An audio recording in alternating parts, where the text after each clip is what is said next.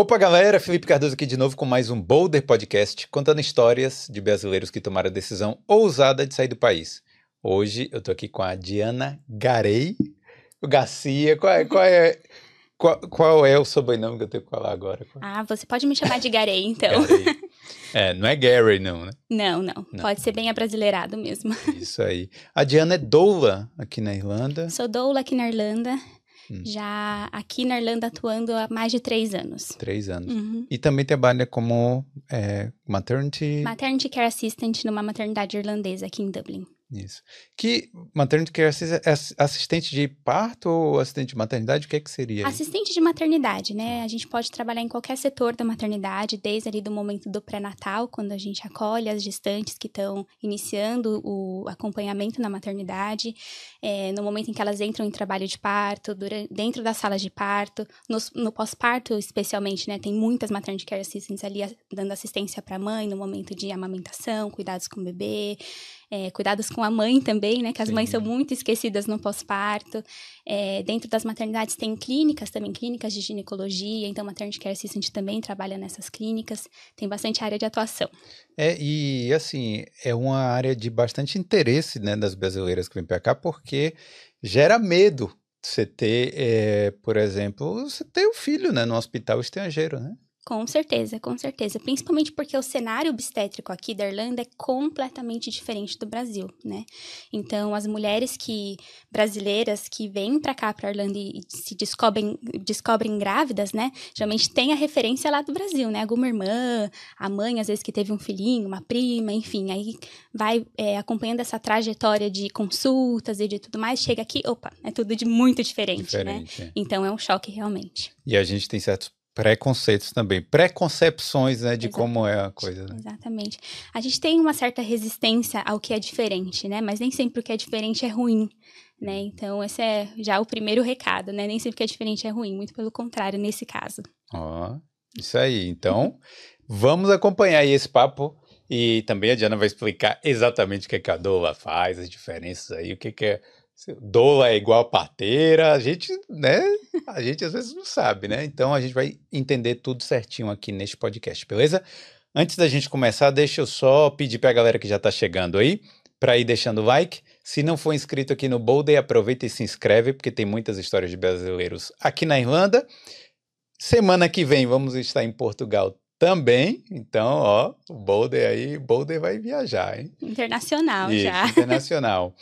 E Quinta-feira agora, ó, ó, quanta coisa está acontecendo essa semana. Quinta-feira agora a gente vai ter o evento do Boulder, que vai ser um, um podcast com plateia, inclusive, ó, ó, o nepotismo aí, ó, o César, que é o marido da Diana, vai estar tá lá também, vai ser um dos é, convidados lá do, do painel, né?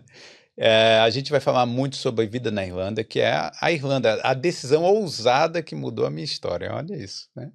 Então, a gente vai conversar com pessoas aí de áreas diferentes que tomaram essa decisão de vir para a Irlanda, como é que foi aí o início e como é que está sendo agora é, o presente aí. E então, queria convidar vocês aí, dar uma olhada é, nos links da descrição. É, na verdade, o link é euna.bio barra boulderlive. Talvez ainda tenha alguns ingressos, então dá uma olhada aí, dá uma conferida, é, que a gente abriu novos espaços aí nesse, nessa semana, beleza? Então, euna.bio barra boulderlive. Eu queria agradecer aqui aos nossos patrocinadores que estão sempre aqui na tela do Boulder, que inclusive estão apoiando aí nesse evento que são a Beam Consulting. Então, se você quiser aí é, auxílio na sua caminhada empresarial aqui na Irlanda, quiser abrir sua empresa, quiser auxílio com as taxas também, né? É, fazer aí aquela declaração do imposto de renda, do revenue aqui na Irlanda, então entre em contato com a Beam Consulting, que eles vão te auxiliar aí nesse processo é, fiscal e empresarial aqui na Irlanda. Também quero agradecer a Prática Consultoria. Se você tiver raízes italianas, não sabe muito bem por onde começar para tirar o seu passaporte vermelho, que vai te ajudar muito a morar. Opa, deixa eu beber uma água aqui. A morar aqui na Europa. Então, hum, entre em contato aí. É, entra no Instagram, prática.consultoria.ci, que tem muita informação válida lá, é, sobre principalmente né, a, a, cidadania via judicial, que é aquela que você não precisa nem ir para Itália para tirar. Então, é muito legal é, esse processo, porque você pode continuar sua vida, continuar trabalhando e tirar a sua cidadania. Beleza? Então entrei prática.consultoria.ci e é, também quero agradecer a Skill Ireland Training, que faz os cursos aqui profissionalizantes para você que quer entrar, começar a trabalhar aqui na Irlanda, né? Por exemplo, para você trabalhar num pub, para você trabalhar em vários é, serviços aqui, por exemplo, trabalhar num depósito, né, num warehouse, você precisa aí do curso de Manual Handling. É, esse curso não só ajuda o seu currículo, mas também ele vai te pô, é, evitar riscos de saúde, né? Então você não vai ficar entrevado no futuro se você fizer esse curso direitinho aí e aprender exatamente como levantar peso, coisa e tal. Por exemplo, se quiser trabalhar em restaurante também, você tem que ter o curso de Food Safety, é, segurança alimentar, né? Então, tem vários cursos aí na Skill Ireland. É, a doutora Alessandra Cordeiro, que coordena aí, é uma brasileira, então os cursos são em português, espanhol, inglês, então não tem desculpa. Beleza? Então entrei também na skillireland.com. Então é isso, eu queria agradecer aí aos patrocinadores. Inclusive, vai, no, no evento do Boulder, a gente vai ter um sorteio lá também dos patrocinadores, então é, vai ter muita coisa legal aí. Então é isso, vamos para o nosso papo, né, Diana? Vamos lá. Isso aí. hum. Tá, vamos começar explicando o que é que é doula, o que é que a doula faz, de onde surgiu, como é que, como é que você explicaria isso? Então tá bom, doula é uma palavra em grego que significa mulher que que serve, né? Mulher que servem outras mulheres. É, e a gente está bastante acostumado agora com o crescimento dessa ocupação, né? No mundo inteiro, aqui na Irlanda, inclusive, é, são mulheres que ajudam outras mulheres no momento ali do trabalho de parto, de parto e de pós-parto imediato, né? Uhum.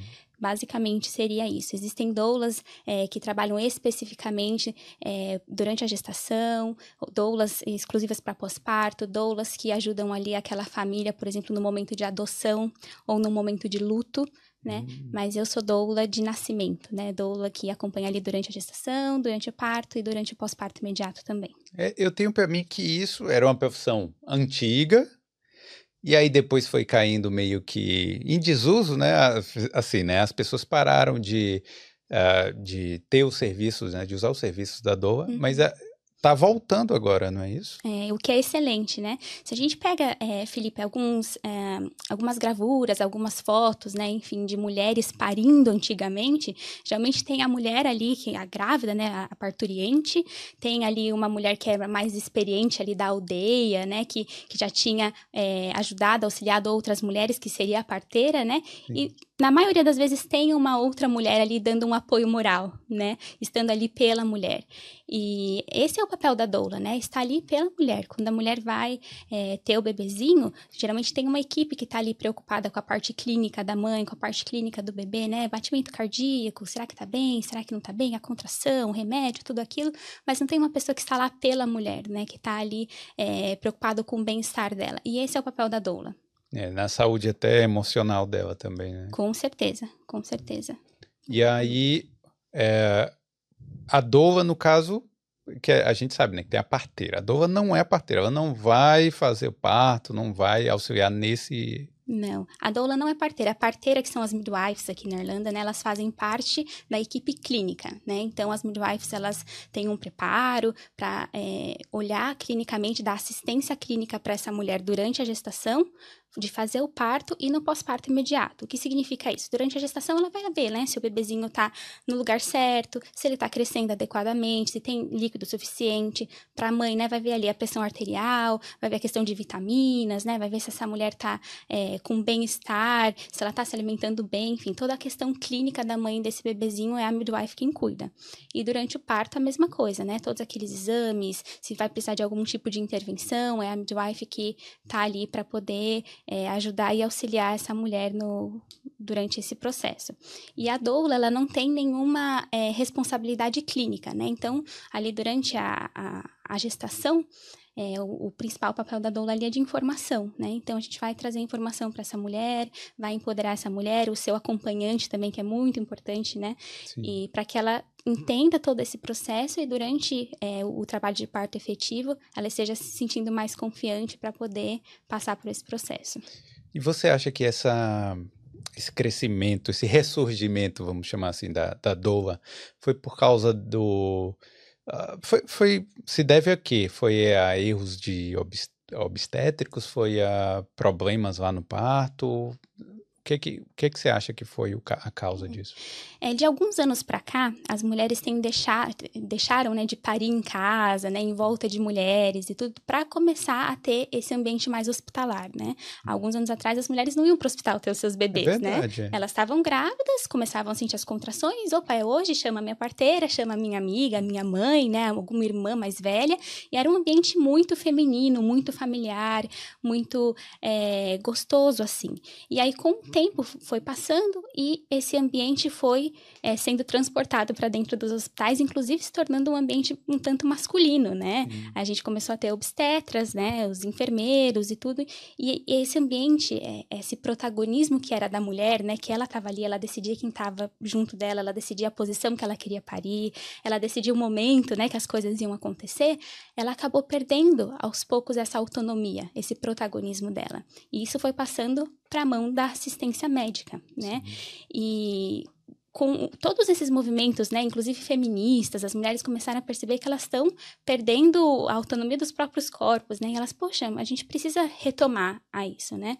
E aí as doulas é, começaram a, a, ter formações, né, e começaram a ser efetivamente uma, uma posição, né, uma profissão para poder auxiliar essas mulheres. Então, deixou de ser, por exemplo, uma amiga que já teve a experiência para ser uma profissional que estudou, que entende sobre é, fisiologia, que entende sobre o processo, sobre intervenções para poder dar o auxílio para essa mulher. É, isso é muito bom, né? Porque o homem, na verdade, ele é engraçado, né? Que o homem não é o protagonista dessa, dessa história toda. Não deveria ser.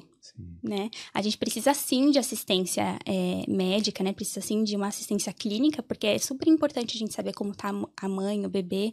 E aí, nesse caso, claro, tanto faz ser um homem ou ser uma mulher, né? Mas desde que as escolhas dela, desde que ela conheça e saiba do que está acontecendo, desde que ela tenha consentimento, né? Tudo isso é muito importante para a gente ter um parto seguro. É, né? com certeza.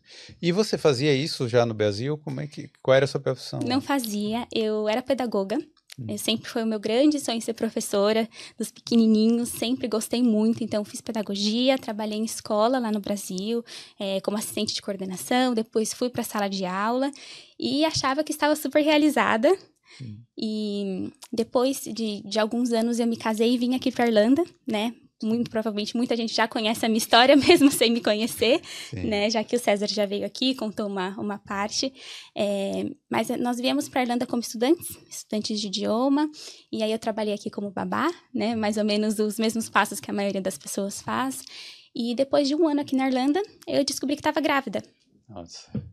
Que, aí, que aventura, né? Uma Porque grande você tava, aventura. Você estava como estudante aqui, né? Estava como estudante, dividindo, dividindo casa com outras pessoas, trabalhando pouquinhas horas para poder conciliar a escola com o trabalho. É, Recém-casada, né? Eu só tinha um ano de casada, então foi muita adaptação em pouquíssimo tempo. Sim. E aí foi um grande susto, um bebezinho, né? Que embora não tenha sido planejado, muito amado, muito bem-vindo, mas é, foi um grande susto mesmo. É, imagino que, que loucura, né? Assim, é, quem não sabe, né? Quem não, não assistiu é o episódio do César que é, é, o, o, título do episódio é Deportado da Irlanda. Desculpa. Com filho de. Desculpa por isso. Mas é porque, né, foi um jeito lá de chamar a atenção. Mas, é, então, César contou a parte trágica da história, né? Claro.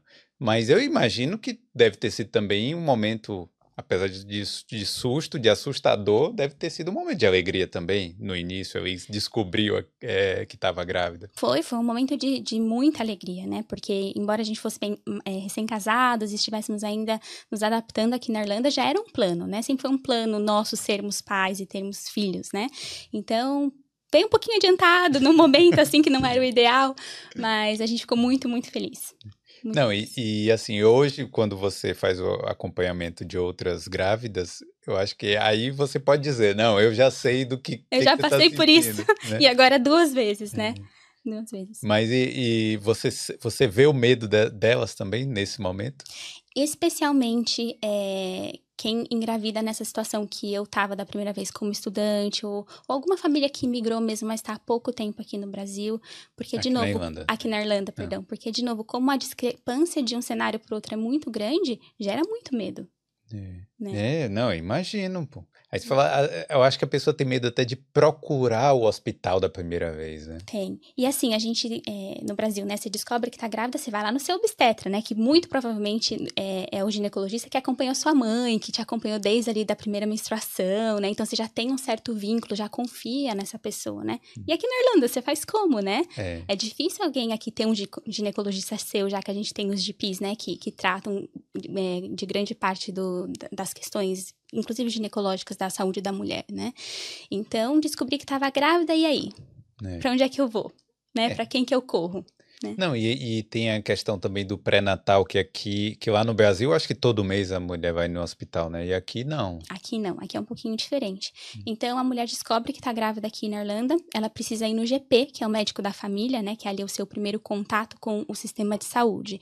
E aí o seu GP não vai fazer um exame de sangue, não vai fazer ultrassom, que é o que geralmente as mulheres estão esperando. Ele vai literalmente colocar aquele palitinho que você já fez em casa no seu xixi para comprovar que você está grávida, hum. né? E aí já começa também o estranhamento, né? Mas peraí, você não vai fazer uma ultrassom para ver se eu tô bem, se meu bebezinho tá bem, né? Mas e o exame de sangue para ver o. Não precisa, não precisa, né? Essa é, é a questão. Ele vai comprovar a sua gestação e vai pedir para você escolher uma das maternidades. Geralmente a gente escolhe a que está mais pertinho de casa ou que ouviu que uma amiga teve uma boa experiência lá. E aí o seu pré-natal começa ali quando você já está com 12, 13 semanas, que é mais ou menos no terceiro mês de gestação. Aí você sim começa a ser acompanhada pela maternidade. Mas isso não significa que seja ruim esse, esse processo. Não, de forma alguma. É, depois que eu entendi um pouquinho melhor como funciona todo esse processo, depois de, do, do, nascimento do meu primeiro filho, depois de ter me tornado doula, eu percebi que no Brasil a gente é muito, muito intervencionista. E existem algumas razões, inclusive monetária, para tudo isso, né? Então, assim, se você já tem a comprovação, mesmo que seja pelo exame do xixizinho ali, que parece tão simples, né? Mas que é 100% eficaz, praticamente, né? Se você já tem a comprovação que você tá gestante, que seu bebezinho tá ali, não tem o porquê você fazer uma ultrassom com um bebezinho tão pequenininho numa gestação tão inicial. Assim, Sim. né? E por que será que a gente faz no Brasil? Por que será que os hospitais particulares fazem? Porque o SUS não faz mais. Ah, o SUS não faz O isso. SUS não faz mais. É, fazem porque gera dinheiro, né? Porque é. É. mais uma consulta, é mais um exame, tem que imprimir a fotinho, né? E você vai basicamente ver um saquinho, uma bolinha ali, bem pequenininha, né? Isso não gera nenhum risco para a mulher e nem para o bebê nesse momento. É, e. Pô, mas é realmente, né? Você. É mais uma ultrassom ali, é um dinheirinho, pelo menos ali uns duzentinhos, né? Eu não sei quanto é, É, né? Mas deve ser Até uma grana. mais, até mais. Inclusive, é, planos de saúde, né? Eles, ah, você precisa fazer esse exame, precisa fazer é, o, o HCG, né? Que é o exame de sangue para ver a contagem. Ah, tem a contagem, agora você precisa fazer um outro ultrassom. É muita intervenção, gera muito estresse nesses primeiros meses e que, infelizmente, a taxa ali de, de aborto espontâneo nesses primeiros meses é muito alta. E fazer um, dois ou quinze ultrassons nesse começo não vai evitar nenhum problema, né? Não muda nada. Não muda nada. Muito pelo contrário, traz mais ansiedade, né? Toda essa questão de locomoção, enfim, muita coisa. Então, assim, descobriu que tá grávida, vai no GP, muito provavelmente ela vai te passar alguns é, complementos para você tomar, né? Que você vai precisar nesses primeiros meses para proteger você, proteger o bebezinho, mandar mais nutrientes para ele. E a gente espera. Passou esses três primeiros meses, aí sim a gente vai começar a acompanhar um pouquinho melhor a mãe e o bebê. Bom, agora você, no seu caso lá, ficou grávida e tal. Acompanhamento não tinha, ou tinha? Você não tinha uma doula, né? Não tinha uma doula. E esse foi o grande ponto. Porque eu fui no GP, ele me mandou para uma maternidade, que o César, o meu marido, já trabalhava nessa maternidade, né? Então eu falei, ah, vamos para lá, porque ele já mais ou menos sabe tudo.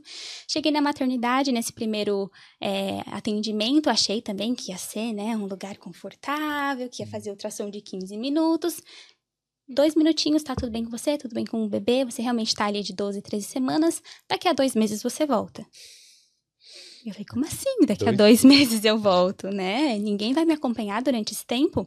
E aí eu comecei a fazer pesquisas sozinha, né? Entrei lá no grupo de brasileiras do, no Facebook. Olha, gente, é, coloquei lá na lupinha, né? Grávida na Irlanda. E comecei a ler relatos. É, algumas mulheres, não, esse, esse, hospital é muito bom. Então, não, esse hospital é horrível. Hum. Ah, tive uma experiência assim, uma experiência assim. Ah, porque a minha prima do Brasil tá tendo isso e eu não tive aqui. E eu falei assim, gente... Onde foi que eu me meti? Foi aumentando o seu terror, no caso. Foi, foi sim, foi sim. E eu falei assim, não, eu preciso entender o que está acontecendo aqui, né? E aí eu comecei a perceber dessa, a, a, diferença desse cenário obstétrico mesmo. Por que que no Brasil, numa rede particular, a gente tem 85% de taxa de cesárea e aqui na Irlanda, na época, era mais ou menos 20, 25%? o que está acontecendo, né? Hum. Por que, que as mulheres vão lá e agendam um dia e horário para o seu bebezinho nascer e aqui não? E, e... Mas, mas é isso, comparando SUS com o sistema público aqui, eu acho que vai chegar num número parecido, né?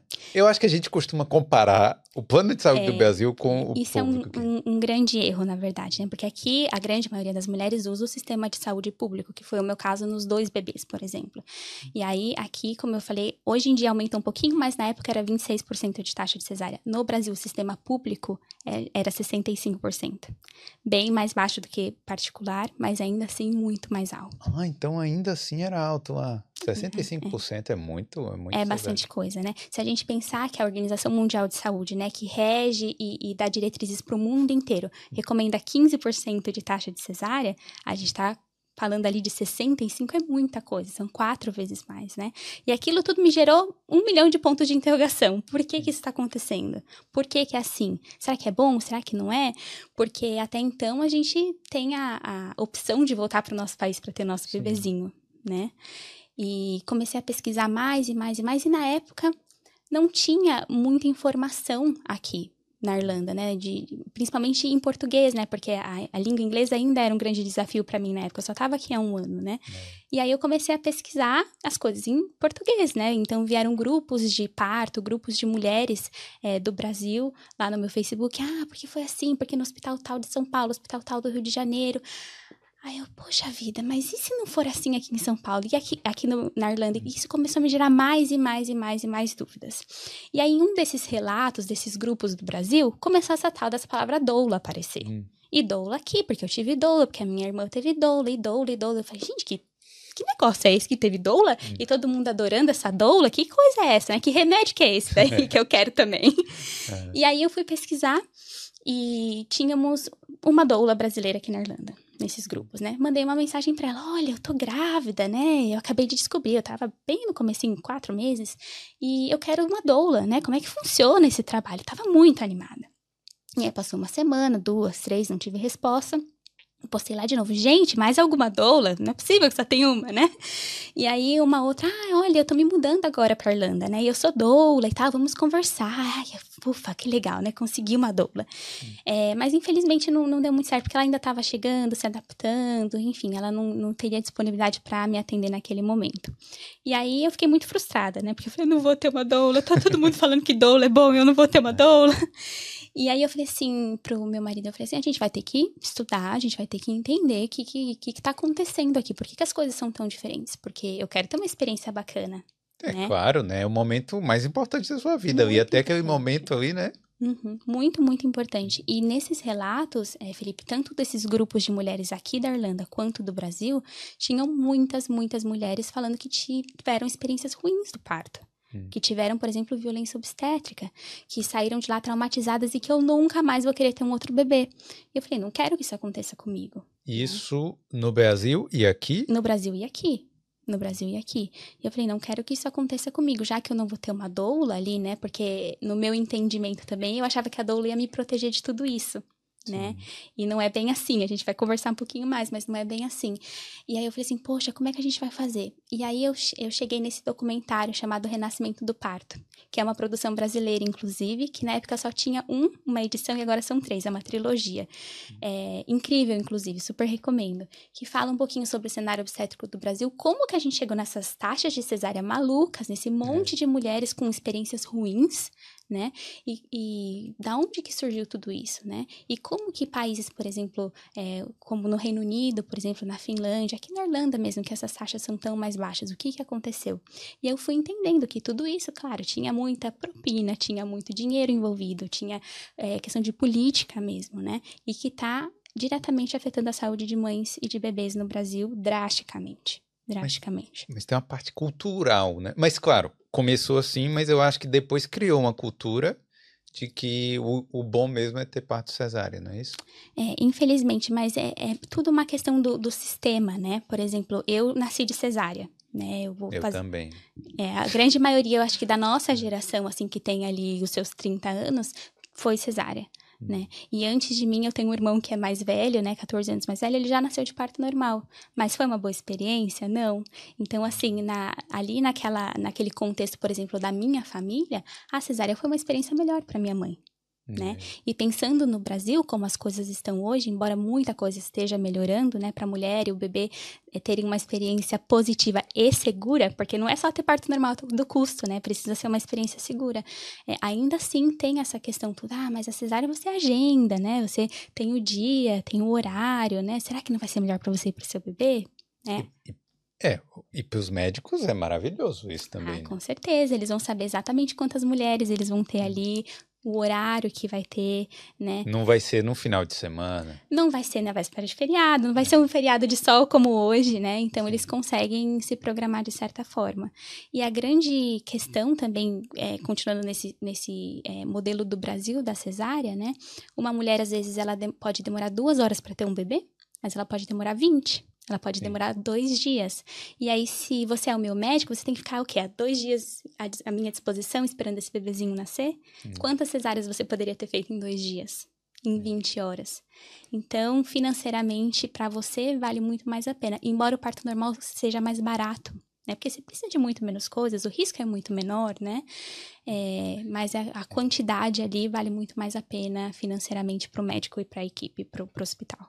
É, não, dá, assim, eu entendo no caso, eu sei, né, as razões do, dos lados, mas é, é, eu acho que para a mulher em si, né, seria bem melhor se fosse talvez o parto normal. Com certeza, tanto para a mãe quanto para o bebê. É muito mais saudável, né? Muito mais saudável para ambos. Tem muito menos riscos ter um parto normal do que você se submeter a uma cirurgia de médio porte, né? Que tem muitos riscos, riscos de infecção, por exemplo, risco de alguma falha cirúrgica, acontece muito ainda. Risco de uma hemorragia pós-parto, né? Acidentes com o bebê, a gente vez e outra no, na internet, enfim, que um bebezinho teve um, um, corte durante a cesárea, ou então não puxou muito bem, ele ficou com torcicolo, então quebrou a, a clavícula, enfim, acidentes acontecem, né? Então, no, durante a cesárea, esse risco é muito maior do que um parto normal, um parto fisiológico, né? E o período de recuperação é parecido também? Um parto normal, é, se, se tudo ocorreu bem com mãe e com bebê, com certeza é bem menor do que uma cesárea. É porque a gente precisa voltar um pouquinho na nossa, nas nossas origens, né? E pensar na fisiologia do nosso corpo, né? A mulher, ela foi planejada para isso. Né? A gente tem ali o útero, tem o bebezinho, tudo aquilo ali foi planejado para isso. É claro que existem intercorrências e por isso que a gente tem a cesárea, que é uma coisa maravilhosa, né? Quem inventou isso, nossa, foi muito felizarda. Sim. Que mulheres que por algum problema ali fisiológico não poderiam parir seus bebês e tem uma maneira da gente é, salvar a vida da mãe e do bebê. É, isso é, é incrível. É maravilhoso, né? Porque se você for olhar a mortalidade infantil em 1900, é. já era é, bem maior do bem que Bem maior do que agora, exatamente, porque a gente não tinha assistência também. Então, hum. é, se um bebezinho tivesse algum problema ali, alguma restrição de crescimento, ou uma diabetes gestacional que o bebezinho está muito grande, ou qualquer coisa do tipo, a gente não era detectado. Então, às vezes, esse bebezinho morria ainda dentro da barriga da mãe né? E a gente não tinha como saber, tinha que esperar o trabalho de parto acontecer para a gente poder detectar, né? Ou então, se o trabalho de parto não acontecesse, às vezes a mãe morria também. E hoje em dia, não, a gente tem essa assistência para poder prevenir tudo isso, né? Por isso, inclusive, essa taxa dos 15% que é a recomendação, né? Eles entendem que mais ou menos 15% das mulheres vai precisar de uma intervenção cirúrgica para os seus bebezinhos nascerem. Né? É, e tá dentro do normal isso. Mas nada justifica os 65%, 85% nada justifica. Provavelmente em alguns hospitais vai ser uma taxa mais ou menos dessa, né? Talvez só se a mulher bater o pé mesmo que quer ter o parto normal. Infelizmente. Mas para essa mulher bater o pé, que ela quer um parto normal, num país tão cesarista, onde a mãe teve cesárea, a irmã teve cesárea, a tia, a vizinha, todo mundo, é muito difícil, né? Você sair dessa bolha e falar assim, não, eu vou bancar o parto normal, né? Hum. Especialmente porque todo mundo conhece uma história trágica de parto porque a filha da vizinha, da tia, ficou 50 horas em, em, trabalho de parto, e aí o bebê nasceu roxo, alguma coisa muito maluca assim. Todo mundo conhece, todo mundo compartilha essas maluquices, né? Então é difícil mesmo. Você precisa estudar e se empoderar e ter coragem de falar: não, eu quero ter um parto normal, é, porque é melhor para mim e para meu bebê. Eu, né, e Rapidinho, antes disso, o, o, que você falou da violência obstétrica, o que é que caracteriza isso? Quais, quais, quais os tipos de violência obstétrica que tem? Excelente pergunta, excelente pergunta. É... Obrigado, obrigado. é um excelente entrevistador, Felipe. É, a violência obstétrica, ela é toda e qualquer violência causada ou pela equipe ou por qualquer pessoa que esteja ali dentro da sala de parto, que vá é, de encontro com a decisão daquela mulher, né? Claro, lembrando da questão da segurança do parto, né? Então, é, se uma mulher, por exemplo, ah, eu quero muito ter o parto normal porque é bom para mim e pro meu bebê, e esse médico olha para você e fala assim: ah, você não vai conseguir ter parto normal, olha só como você é pequenininha, imagina que vai passar um bebê por aí, sabe? Esse tipo de chacota que acontece muito, isso é considerado uma violência obstétrica, hum. né? Ou então, quando o médico fala assim: olha, Geralmente os médicos falam isso pro marido, né? Olha, se a sua mulher ter parto normal, hum, esquece o brinquedinho, vai ficar tudo zoado. É, eu vi isso presencialmente. Isso eu vi isso presencialmente no Brasil, em maternidades de gente que tem muita grana, sabe? Não tô falando de SUS. Então, isso é considerado uma violência obstétrica, né? Sim. Ou então, quando a equipe fica, por exemplo, na hora dos puxos, né? Que a mulher precisa fazer a força pro bebê nascer, como a gente vê nos filmes e tudo, e a equipe fala, vai, empurra mais, empurra mais, empurra mais. E aquela mulher, às vezes, ela tá exausta, ela precisa de um, de um tempo, ela precisa de um break. Isso é considerado violência obstétrica também. Então, qualquer violência, né? Física ou verbal que venha da parte da assistência ali de saúde, médico, midwife, quem for, que vá de encontro com o bem-estar dessa mãe desse bebê, é considerado violência obstétrica. É. Eu, bom, eu ouvi uma coisa uma vez que eu talvez até seja um pouco gráfico falar isso, mas era uma coisa que dava um ponto extra né? É o tal do ponto do marido. É. Olha que machista isso, que violência isso, Sim. né? É, a, a, gente, o, o, períneo ali, que é o que a gente vê, né? A parte da vulva da mulher, quando o bebezinho vai passar, em alguns casos tem um, uma laceração, que é quando rompe naturalmente, né? Hum. E, e, e os médicos precisam fazer depois uma sutura na maioria dos casos para como se fosse um pontinho. A gente corta hum. aqui o braço, faz um pontinho, daqui a alguns dias tá tudo bem. É a mesma Sim. coisa. E aí criou-se essa cultura de fazer um pontinho mais para ficar mais apertadinho ali. Uhum. Isso é uma puxa violência obstétrica. Peraí, você está violando o meu corpo, a minha fisiologia, como eu sou, né? Com, com autorização de quem? É, provavelmente sem autorização nenhuma. Eu conheço, Felipe, relatos de mulheres que tiveram seus bebês e na hora da sutura o médico falou assim: Ah, eu costurei, ficou tudo lindo, maravilhoso, ficou assim, ó, desse tamaninho, tá bom? Peraí, com autorização de quem? Hum. Né? Você está violando o meu corpo. Isso é muito grave. Muito, muito grave. Só que se você não tem o conhecimento, se você não, não sabe que você pode falar não para isso, fala, ah, muito obrigada, vai ser ótimo então. Não, e às vezes você não tem a condição de falar não. Você, você tá ali naquela situação ali, pô, é, toma remédio, né? Toma, sei lá, tá meio dopado ali, né? Pra, pra falar alguma coisa, né? É. E sabe que a gente tem uma questão cultural também? É, de endeusar o médico hum. no Brasil, né? Então, geralmente a gente vai assim no consultório para conversar com o médico, a gente até senta assim, né? Ai, doutor, sabe o que, que é que tá acontecendo isso, isso, isso? E se o médico falar, aquilo ali é lei. Né? Ele é a autoridade máxima. E sim, gente, ele estuda muitos anos, ele tem propriedade do que ele está falando, né? Muito provavelmente tem experiência, já passou por essas situações outras vezes, mas ele está atualizado? Né? Ou ele fez esse curso de medicina há 20 anos atrás e já aconteceram vários estudos, né? Várias evidências científicas novas que ele não se atualizou. E ele continua fazendo o ponto do marido que ele aprende na faculdade, é. né? Então a gente precisa é, estudar, a gente precisa entender o cenário, precisa entender os nossos direitos, precisa saber sobre a fisiologia do nosso corpo, para saber que a gente não vai precisar daquele ponto do marido, que tudo volta ao normal como era antes, Sim. fisiologicamente falando. Né? É, não, é saber realmente se. É, bom, conhecer primeiro os seus direitos, talvez, né? E ter informação, né, do que é necessário. Porque se você não tem o que ele falar, vai ser lei mesmo, né? Agora, se você falar assim, olha, eu não, eu não quero, eu não autorizo, é, isso chama consentimento informado, né? Informa consente. Eles falam muito isso na maternidade, né? Tudo e qualquer coisa que qualquer pessoa for fazer, no momento que você pisou no hospital, você precisa ter um consentimento informado, né? É, aqui precisa... na Irlanda é, é, isso é bem levado a sério mesmo. Isso é bem né? levado a sério. Isso é bem levado a sério. E uma coisa bem interessante, assim, como você falou, né? Às vezes a mulher tá com medicamento, tá com dor e tudo. É, e ela não é, ela não tá ali em condições de tomar uma decisão. E aí, quem toma essa decisão por ela? O marido o marido, ou o acompanhante quem estiver ali junto com ela, né? Então, assim, doula não é só doula da mulher, é doula da família que a gente fala, né? Então, porque se essa mulher ela tá super informada e ela tá decidida, não, vou ter parto normal e vai ser dessa forma, e eu vou ter essa posição e eu não quero analgesia, ou então eu quero, se ela tá bem informada e aí chega num momento de vulnerabilidade dessa, porque parir não é fácil não, a gente fica bem vulnerável. E aí a midwife vira para ela e fala assim: "Ah, posso fazer uma episiotomia aqui?" Às vezes, o que, que é isso? O que, que é isso? O que, que é isso? Muita gente não sabe. E aí, se o marido não sabe, ah, mas vai ser bom pro meu bebê? Vai ser bom. Então tá bom. Top, pode fazer. Mas aí a doula é o técnico, né? Ó. Oh. a doula é, é, sabe, não tem o diabinho e o anjinho aqui? Geralmente a doula é o anjinho, né? E a doula ela não pode intervir numa decisão médica, numa decisão clínica. Então, se a midwife virar e falar assim, ah, eu posso fazer uma episiotomia? Ela não pode tomar a frente e falar, não, não, não, não, não vai fazer não, né?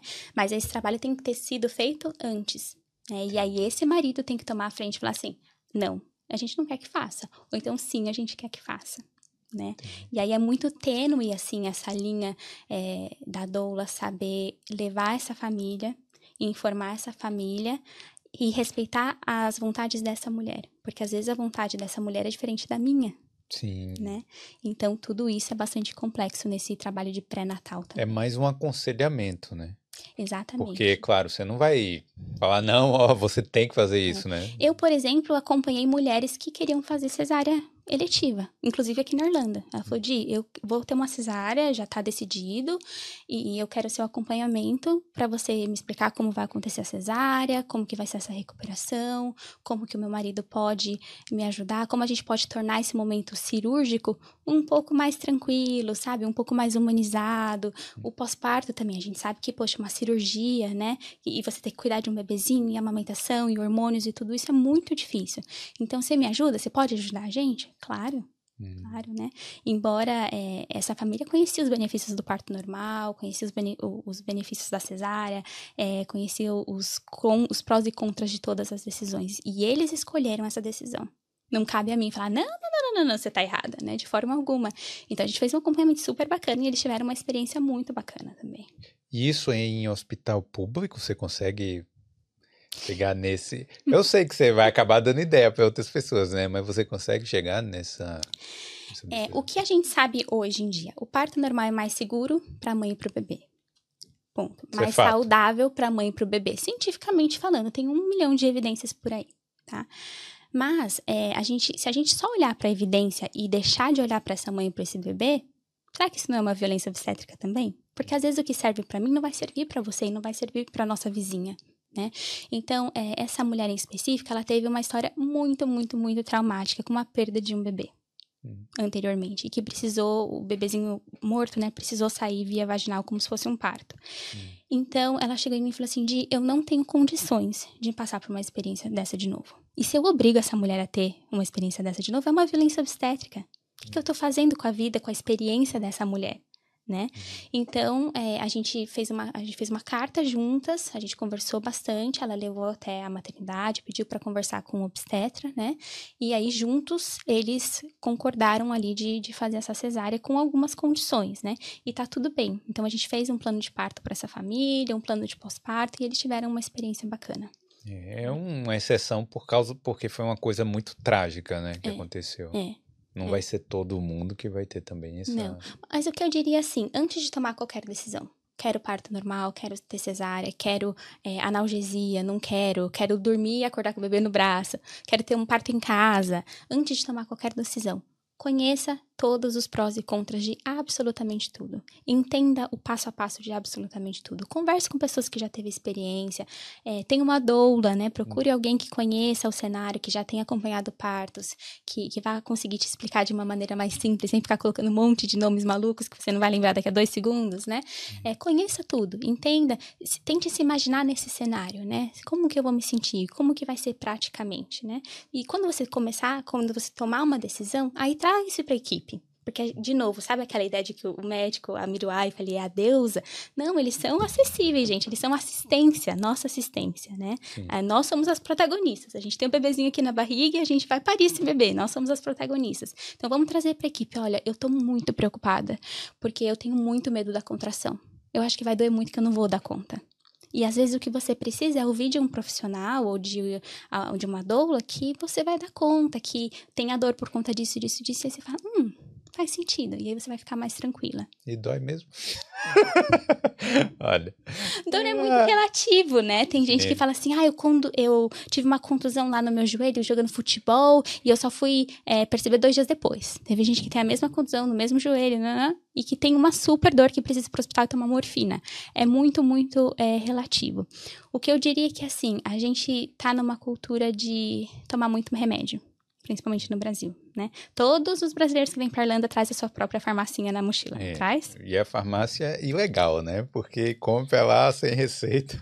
Pois é, antibiótico, anti-inflamatório, tudo, todo mundo tem, todo mundo tem. É, e aí a gente tem uma dorzinha de cabeça, toma um remédio. É, uma dorzinha, foi lá fazer uma caminhada do Giant's Calls e não sei o que, no outro dia acordou com dor muscular, um toma um remédio. Um relaxantezinho muscular pra ficar mais boa. Depois toma um Monster, né, pra dar uma energia e é, tal. pra dar um up.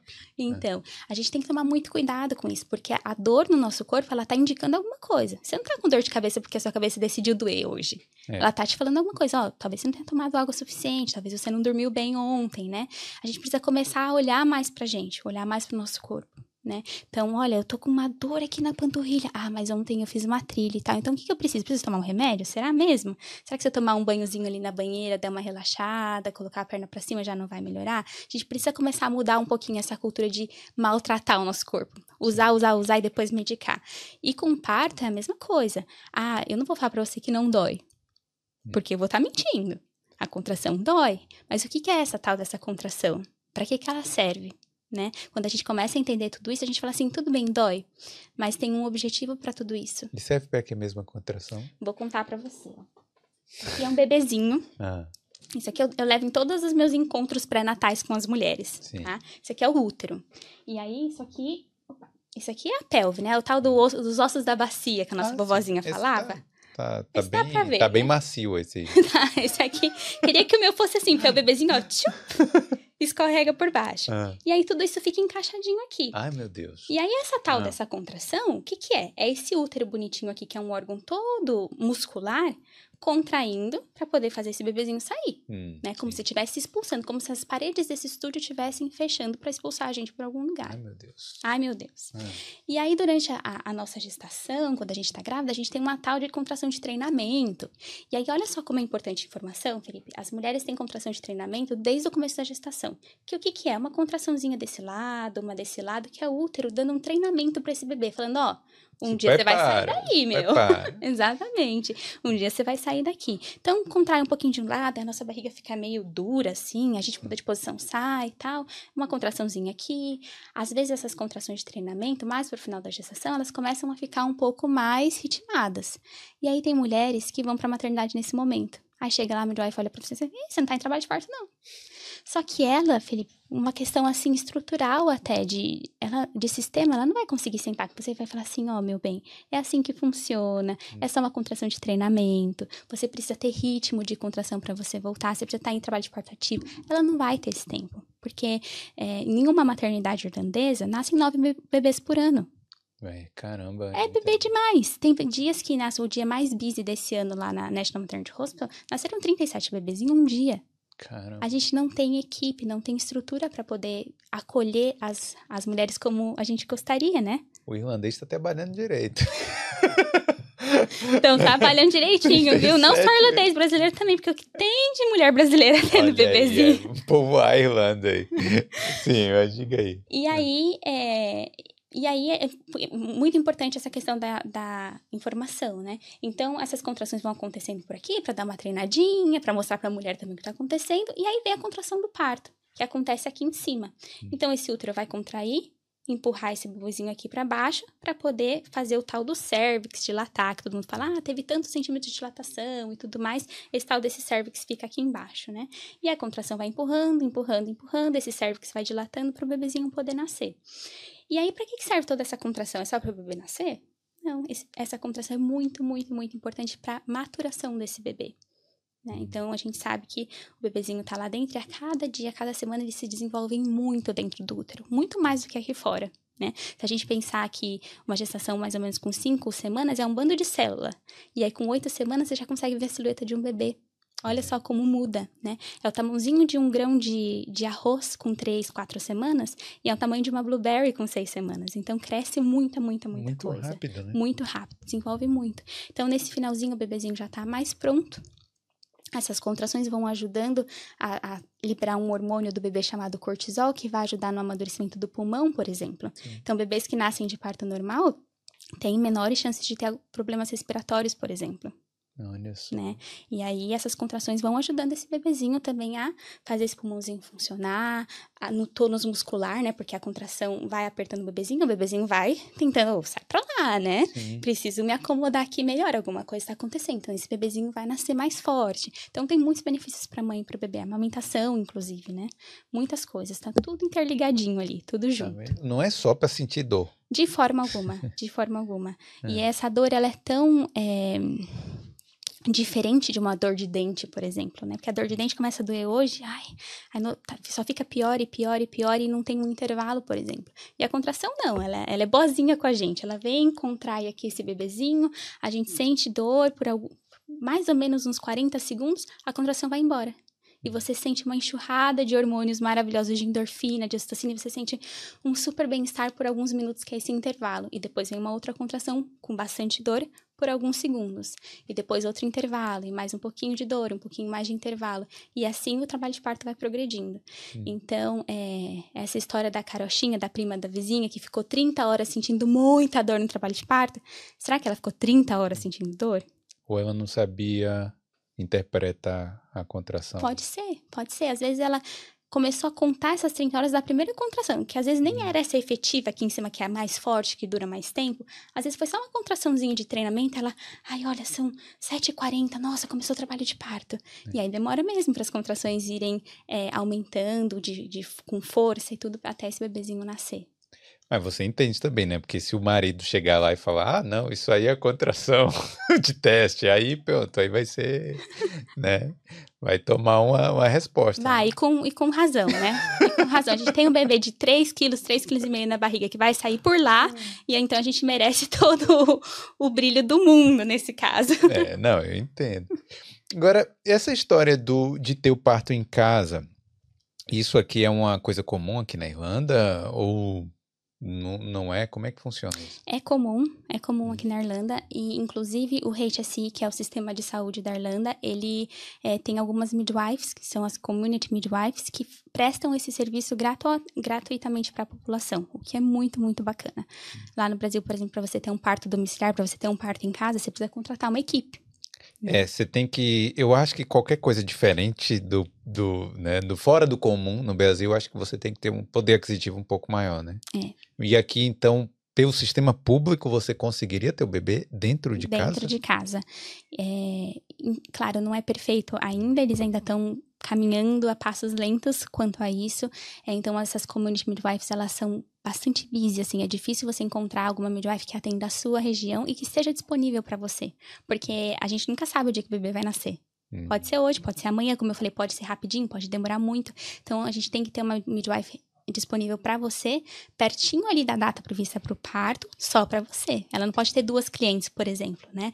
Então, assim, a demanda de, de gestantes que querem ter um parto domiciliar e, a, e o número de midwives que atendem esses partos pelo HSI ainda é muito baixo. E o parto domiciliar?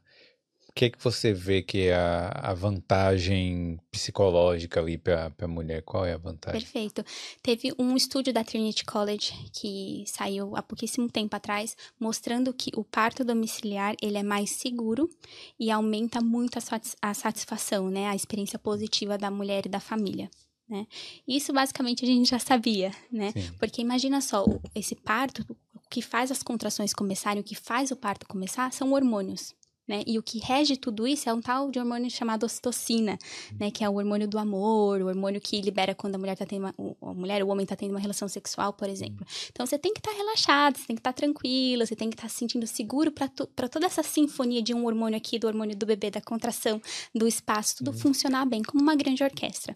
E aí vamos dizer que eu tô em trabalho de parto, tô aqui em casa, cortininha fechada, uma velhinha, o meu marido tá comigo, a minha doula, né? Uma musiquinha gostosa, e aí é hora de ir pro hospital.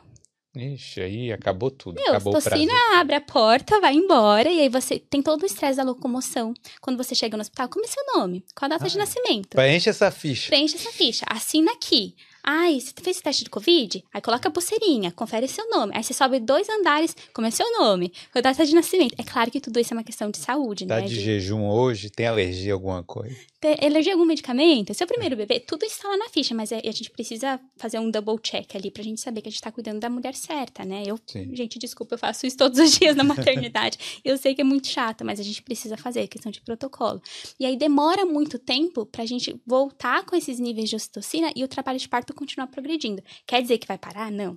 Mas quer dizer que vai dar uma lente, vai, vai apertar o freio um pouquinho, e né? E naquela sala toda branca lá, aí a, a sala luz. toda branca, a luz, aí vem a, me, vem a midwife, aí vem a midwife assistente, aí vem a, a midwife estudante, hum. aí vem a maternity care assistant, aí vem, não sei, alguém trocar a lata do lixo. Então, assim, é muito difícil, né? É muita... É, é, todo esse trabalho de parto acontecer, acaba estacionando um pouquinho. Isso tudo gera um, um sentimento, assim, de de inapropriação, de, de, de, medo até, né? De você estar tá naquele ambiente, nossa, e agora como é que vai ser? Será que eu posso sentar aqui? E, de novo, toda aquela questão do, do nosso endeusamento com os médicos e com a equipe. Sim. Né? Isso acontece. Se você está em casa, isso não, não, acontece isso. As coisas vão progredindo, a sua equipe vai chegar. É uma midwife que você já conhece porque ela fez o seu pré-natal, né? Então não tem essa questão do estranhamento. Será que essa midwife é legal? Será que ela está de bom humor? Será que eu vou entender o que ela está falando? Né? Você já conhece essa midwife, já conhece a equipe que vai te atender. Então, na maioria das vezes, tudo acontece de forma mais fluida, né? Tudo acontece de forma melhor. É, esse é basicamente o, grande benefício de um parto domiciliar, né? Mas dentro de casa é na cama ou é na banheira? Porque tem Onde a também. mulher quiser onde a mulher quiser. O bebê já nasce nadando. Ó. Já nasce nadando, já nasce na cama, vira, deita e dorme. Ah. É, com, onde a mulher quiser, onde for seguro para a mãe e para o bebê. Então, se a mãe estiver bem clinicamente, aí é o papel da midwife, não da doula. O bebê está bem clinicamente também, batimento cardíaco, fluxo de sangue e tudo mais, sem nenhuma intercorrência, o bebezinho pode nascer onde a mulher quiser, da forma que ela quiser, sentada, deitada, de lado, de cócoras, no chão, de qualquer maneira, onde ela se sentir melhor. Ah, isso é bom, né? E lá no hospital, infelizmente, a gente não tem muita escolha, né? Lá é de um jeito. É, pensando assim na gravidade que o bebezinho tá assim, hum. o que seria lógico era a gente parir de cócoras ou em pé, né? Porque a gravidade dá uma ajudinha aqui. E o que a gente mais vê é em filmes, em novelas e tudo, é mulher parindo deitada. Né? E a gente já sabe hoje em dia, evidências científicas e tudo mais, que é a pior posição possível para a mulher ter o bebê.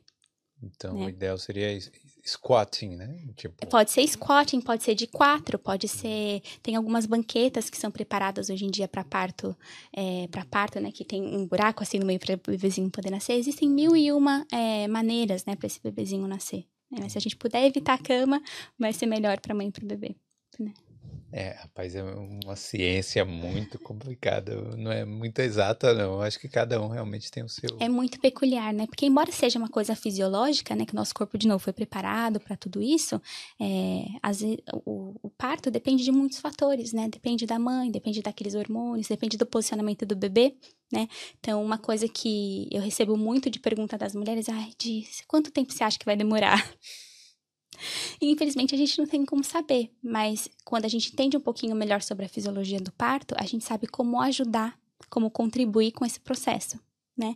Então, uma mulher que sabe, por exemplo, é, que, não sei, o bebezinho dela não tá muito bem posicionado, que a gente percebe que o trabalho de parto tá muito longo, que ela tá sentindo muita dor de um lado, a gente tenta fazer algum exercício, alguma dança, muda de posição, mesmo que seja na cama, que ela esteja muito cansada, o bebezinho posiciona melhor e as coisas funcionam de maneira mais rápida, né? Mais fluida. E aí vai girando, né? Se, se, mas se a mulher estiver muito nervosa, aí complica tudo, né? É, complica tudo. É, o parto, ele acontece muito aqui também sabe? É, a gente precisa se preparar emocionalmente, psicologicamente para todo esse processo. E tudo isso começa com informação, né? Se você não sabe nada sobre parto, absolutamente nada, quando você chega lá na maternidade, gente, vai ser um, um, tiro no escuro, assim, vai ser uma coisa muito difícil, porque você não vai entender aquela dor. Mas essa dor vai ficar aqui por quanto tempo? Aí chega a midwife, fala, por exemplo, da episiotomia, fala da ocitocina, fala do manobra de Christeler, fala sobre um monte de coisas que você fala, você trava ali. E aí você acaba, lembra todo aquele protagonismo da mulher? Você acaba entregando para a equipe e fala assim: faz o que você quiser, porque eu não sei nem do que você está falando. É. Ah, não, mas aí é meio complicado isso. Agora, é, esses partos que você falou, né? O parto pode demorar muito, mas você vê também partos bem rápidos? Partos rápidos, partos que acontecem no, no, no carro, a caminho do hospital, partos que acontecem em casa, porque não deu tempo nem de chegar no carro para ir pro hospital. Esse não é muito romântico, mas é prático, né? É tipo, pô, é, o bebê, vamos pro hospital. Aí antes mesmo de sair de casa, o bebê já nasceu. E aí tem que fazer o quê? Tem que é. chamar o médico? Isso é uma das perguntas que eu faço muito quando eu dou consultoria pro hum. casal. Hum. E geralmente eu gosto de pegar eles de surpresa, já dando um spoiler aqui. A gente tá conversando sobre qualquer outro assunto, sobre o crescimento do bebê. Aí eu falo assim: para um pouquinho. Se o bebê nascer agora, o que, que você faria? Ah, o marido. Aí a mulher, ah, eu não sei. Falei, gente, o bebê tá nascendo, vamos lá. Eu geralmente eu ponho a bonequinha assim entre as pernas da mulher e ela fica assim. E aí, instintivamente, é muito legal, porque o bebezinho tá aqui dentro, ele vai estourar a bolsa, né? Vai sair aquele monte de água. Aí o bebezinho vai nascendo, vai nasceu, nascendo. Nasceu. Nasceu. Nasceu o bebezinho, olha lá. E aí, geralmente a mulher faz o quê? Põe aqui no cordão? colo. Ah, sim, o cordão. Cordão tá umbilical tá aqui, ó. Tá Esse... É bem realista. É viu? bem realista. O cordãozinho tá aqui, ó. e aí, instintivamente, geralmente a mulher bota esse bebezinho no colo. E o marido fica assim, olhando. Ou acompanhante, ou quem for que seja. Só uma maneira didática de falar do marido, né? E aí eles falam de não sei. Aí o marido geralmente fala assim: ah, eu vou pegar uma tesoura da cozinha para cortar esse cordão ah, umbilical. Aí eu já vi de tudo, eu já ouvi de tudo. Falei, sabe o que, que a gente vai fazer? A gente vai olhar esse bebezinho. Às vezes o bebezinho não vai estar tá chorando, então a gente vai fazer um carinho aqui nas costinhas desse bebê para dar uma incentivada, né? O bebezinho começar a respirar. O bebezinho começou a respirar, põe uma cobertinha em cima dessa mãe desse bebê, Lembre que o bebezinho estava lá dentro a 37 graus e aqui na Irlanda é super frio. A gente vai cobrir esse bebê, vai cobrir essa mãe, vai ligar para ambulância e vai esperar. Ai, Di, mas e a placenta? A placenta tá lá dentro da barriga ainda, ela demora um pouquinho para nascer, né? Ai, Di, mas e se a placenta nascer? A gente vai pegar uma panela lá da cozinha e vai colocar a placenta dentro e vai esperar a equipe médica. Não cortem cordão umbilical de forma alguma. Ave Maria. É, aí vai ficar assim, ó, bebezinho aqui no colo, a placenta lá na panela, na bacia, onde vocês quiserem, mas não corta o cordão umbilical. Então, assim, isso é uma coisa importante da gente saber, né? E se acontecer? É, pega o estilete aí e cortar, não, não né? Não, não, nem, não, não, corta em cordão umbilical. Não é corta. realmente ligar pro médico. Liga cuidar do bebê e tal, fica. Cuida dessa mãe desse bebê, porque depois que o bebê nasce, lembra aquela questão toda de adrenalina, hum. de, de hormônios? Vem uma onda de adrenalina que a gente fica assim, é. tremendo, porque é, é, muita emoção, é muita carga ali. Então, nasceu esse bebezinho, o bebê tá respirando, fez. Nem sempre o bebezinho chora, mas se você perceber que ele. Tá tudo bem. Então, quentinho. Se a mãe decidir amamentar, já pode colocar aqui no mamazinho, cobre esse bebezinho e espera a equipe.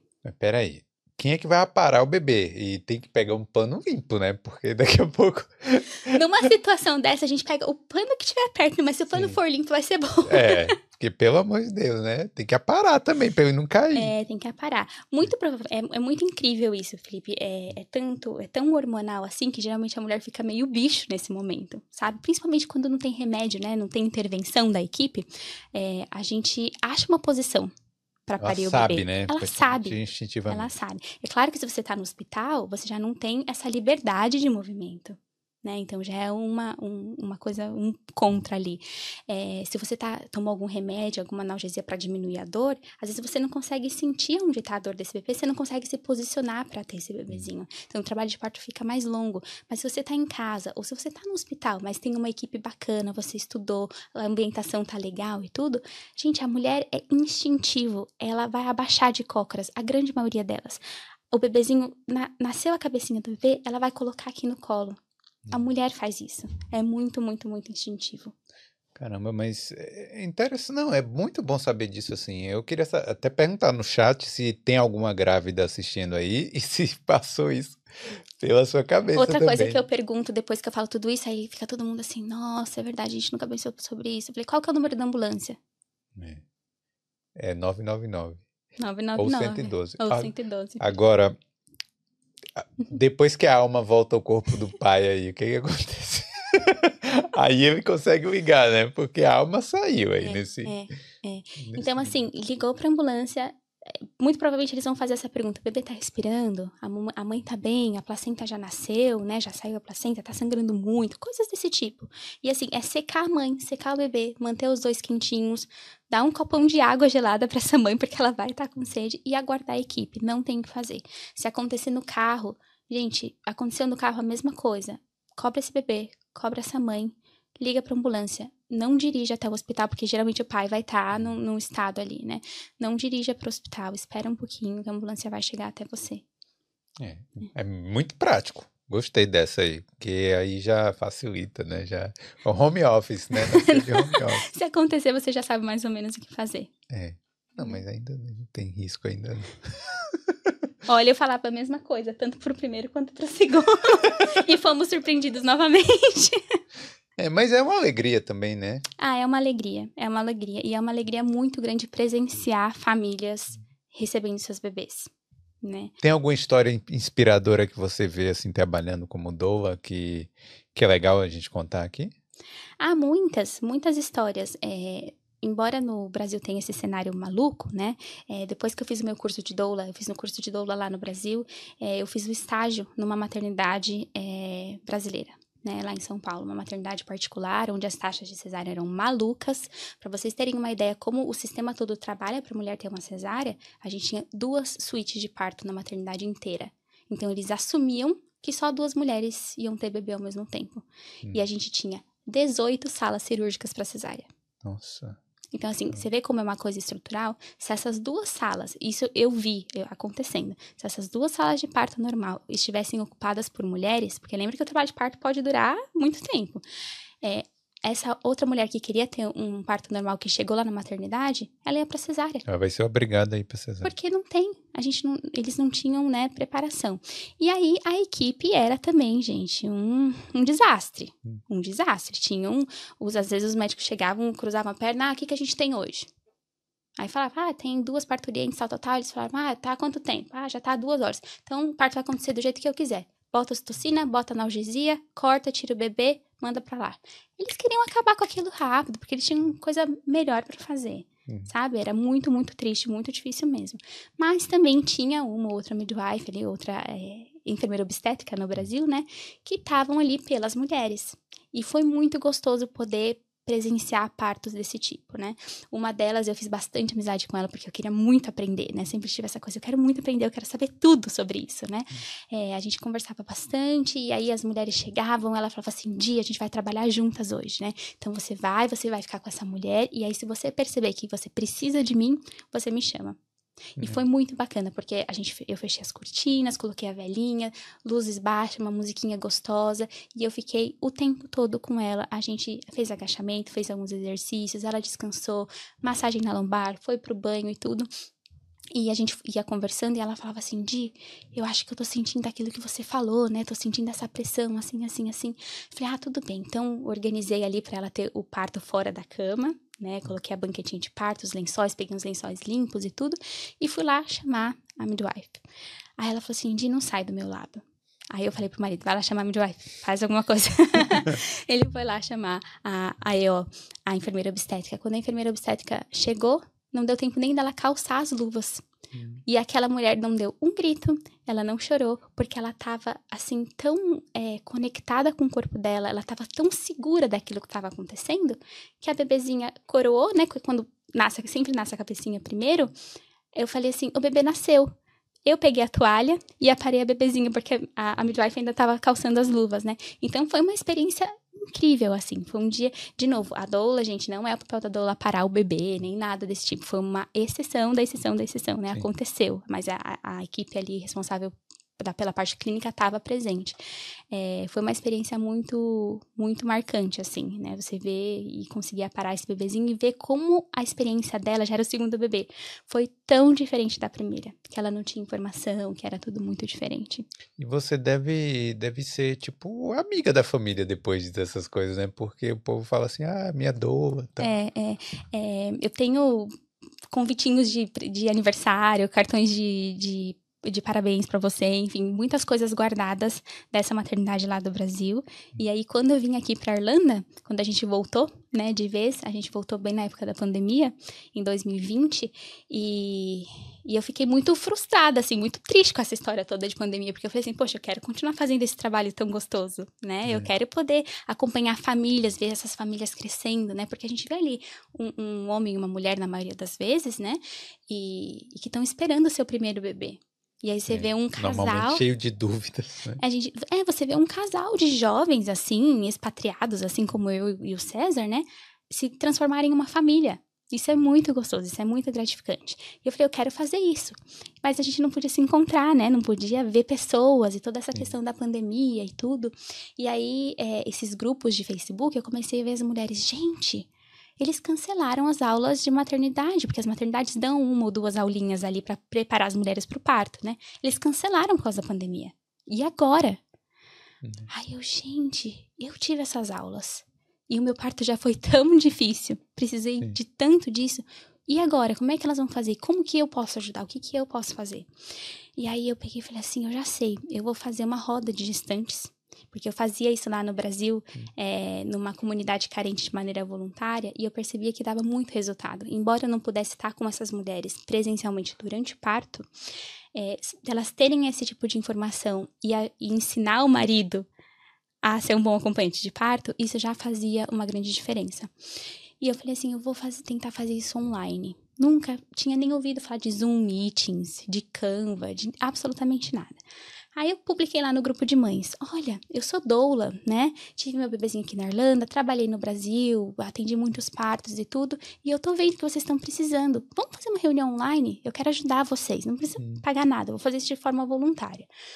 E aí a gente posta e fica olhando a cada dois segundos, né? E nada, e nada, e nada, fui dormir. No outro dia tinha assim uns 15 comentários. Aí eu, gente, me chama aqui no WhatsApp, né? Eu sei que, Felipe, em questão assim de 3, 4 dias eu tinha 50 mulheres no grupo. Caramba. São 50 mulheres brasileiras, expatriadas, procurando uma experiência de parto melhor aqui na Irlanda.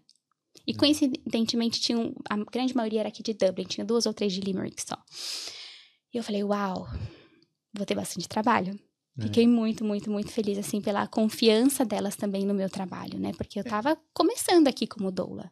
É, eu acho que é o que a gente falou assim no início, que realmente é um dos momentos de maior dúvida, né, na vida da mulher. E falta esse apoio, principalmente quando a pessoa se muda, né, de país. É. Né? é. E eu peguei e falei, a gente fez a nossa primeira reunião e basicamente nessa primeira reunião eu trouxe o tema, o que é doula, qual que é o papel da enfermeira obstétrica, né, da, da midwife, qual que é o papel do marido e eu abri para dúvidas. Me, me, contem, né? Que, qual que é a dúvida de vocês? E aí, geralmente, ai, por que, que eu não posso ter uma cesárea? Ai, mas e se meu trabalho de parto durar cinco horas? Não vou conseguir. Ai, mas e a amamentação? Eu não sei amamentar porque a minha mãe nunca teve leite. Ai, mas de o meu marido não vai aguentar porque ele não consegue ver sangue. E aí eu comecei a perceber que as dúvidas que elas tinham, aquela angústia que elas tinham, era muita é, lembrança, muita herança da nossa cultura brasileira e que as aulas da maternidade não são preparadas para mulheres brasileiras. São aulas gerais que e são bem rasas, bem simples para irlandesas, que a mãe, a tia, a cunhada, todas as mulheres da família pariram naquela maternidade, então elas basicamente já conhecem o sistema daqui. Todas elas compartilham da mesma cultura, então elas vão falar assim, ó, é assim que faz, chega na maternidade dessa maneira. Só que isso não ia funcionar pra gente. Porque não funcionou para mim também quando Sim. eu tive meu primeiro bebê, né? E eu falei assim, eu vou precisar é, criar um conteúdo, criar um curso para essas mulheres, para a gente desmistificar tudo que a gente tem lá no Brasil e saber que, por exemplo, se a sua mãe não teve leite, você pode ter. Sim. Que se o trabalho de parto durar cinco horas, na verdade é um trabalho de parto muito rápido, em que você não vai ficar cinco horas tendo dor o tempo inteiro. Eu precisei mudar tudo isso. Eu falei assim, tá bom, entendi qual é a demanda, vamos nos encontrar toda semana agora. E aí, toda semana eu trazia temas novos e a gente ia discutindo. E aí, durante esse tempo, os bebês foram nascendo. E aí, as mulheres me mandavam mensagem: Di, mandava foto. Você acha que é bolsa d'água? Di, o que, que você acha? Olha, as contrações são desse jeito. Ai, meu marido vai te ligar porque eu não consigo conversar com você. Aí o marido ligava. Oi, Diana, tudo bem? Ó, aqui é fulano. É, ela tá com contração assim, assim, assim. Você acha que eu posso ir pro hospital? E aí eu percebi, falei, gente, eu tô fazendo trabalho de doula virtualmente. é, é uma doula, doula virtual. Home office. É. Uma doula home office. E, é, surpreendentemente, funcionou muito bem. Hum. Muito, muito bem. Aquelas mulheres que estavam assim... É, perdidas né, na, na, na, na, situação ali, não, não sabiam o que fazer, começaram a se sentir melhor preparadas, os companheiros, os maridos, enfim, começaram a se sentir melhor preparados, falando, não, a gente consegue, né, a gente consegue ir lá para a maternidade, a gente vai ter uma experiência bacana, e eu comecei a receber os relatos de parto, né, ai, Di, eu queria muito que você estivesse lá comigo, mas, olha, naquele momento que foi muito difícil, eu lembrei dessa frase que você falou, ou então eu fiz esse exercício que você mostrou, né? É. E foi uma experiência muito, muito, muito bacana. E aí, com esses bebês, sim, né? Já que eu tô aqui no Brasil, festinha de aniversário, encontros. Ai, Di, vem, olha, é, é, é, bebezinho, né? Olha, Luca, ela foi sua doula e tudo mais. E agora os bebês já têm três anos. Não, né? Muito, muito. E muito todo, todos saudáveis. Todo todos saudáveis, boas experiências. Tivemos cesárea, indução, parto instrumental, enfim, algumas intervenções. A maioria delas foram necessárias, né? Então a família falava: Ah, Ti, ele me ofereceu tal coisa. E eu sabia do benefício e do risco. E aí a gente aceitou. Ou então, Di, eu sabia e a gente não aceitou. E deu tudo é. certo. E quando é que termina o trabalho da doula, assim? Excelente pergunta. É, a doula, cada doula, na verdade, trabalha de maneiras diferentes, né? Então, se você quiser contratar uma doula que esteja com você durante o trabalho de parto, é, você precisa perguntar quais são os pacotes que ela tem. Geralmente as doulas têm alguns pacotes, né? O que eu oferecia é, antes, né? Seis consultas pré-natais, seis encontros. Então, a gente ia conversar sobre vários temas, várias coisas durante seis vezes, né?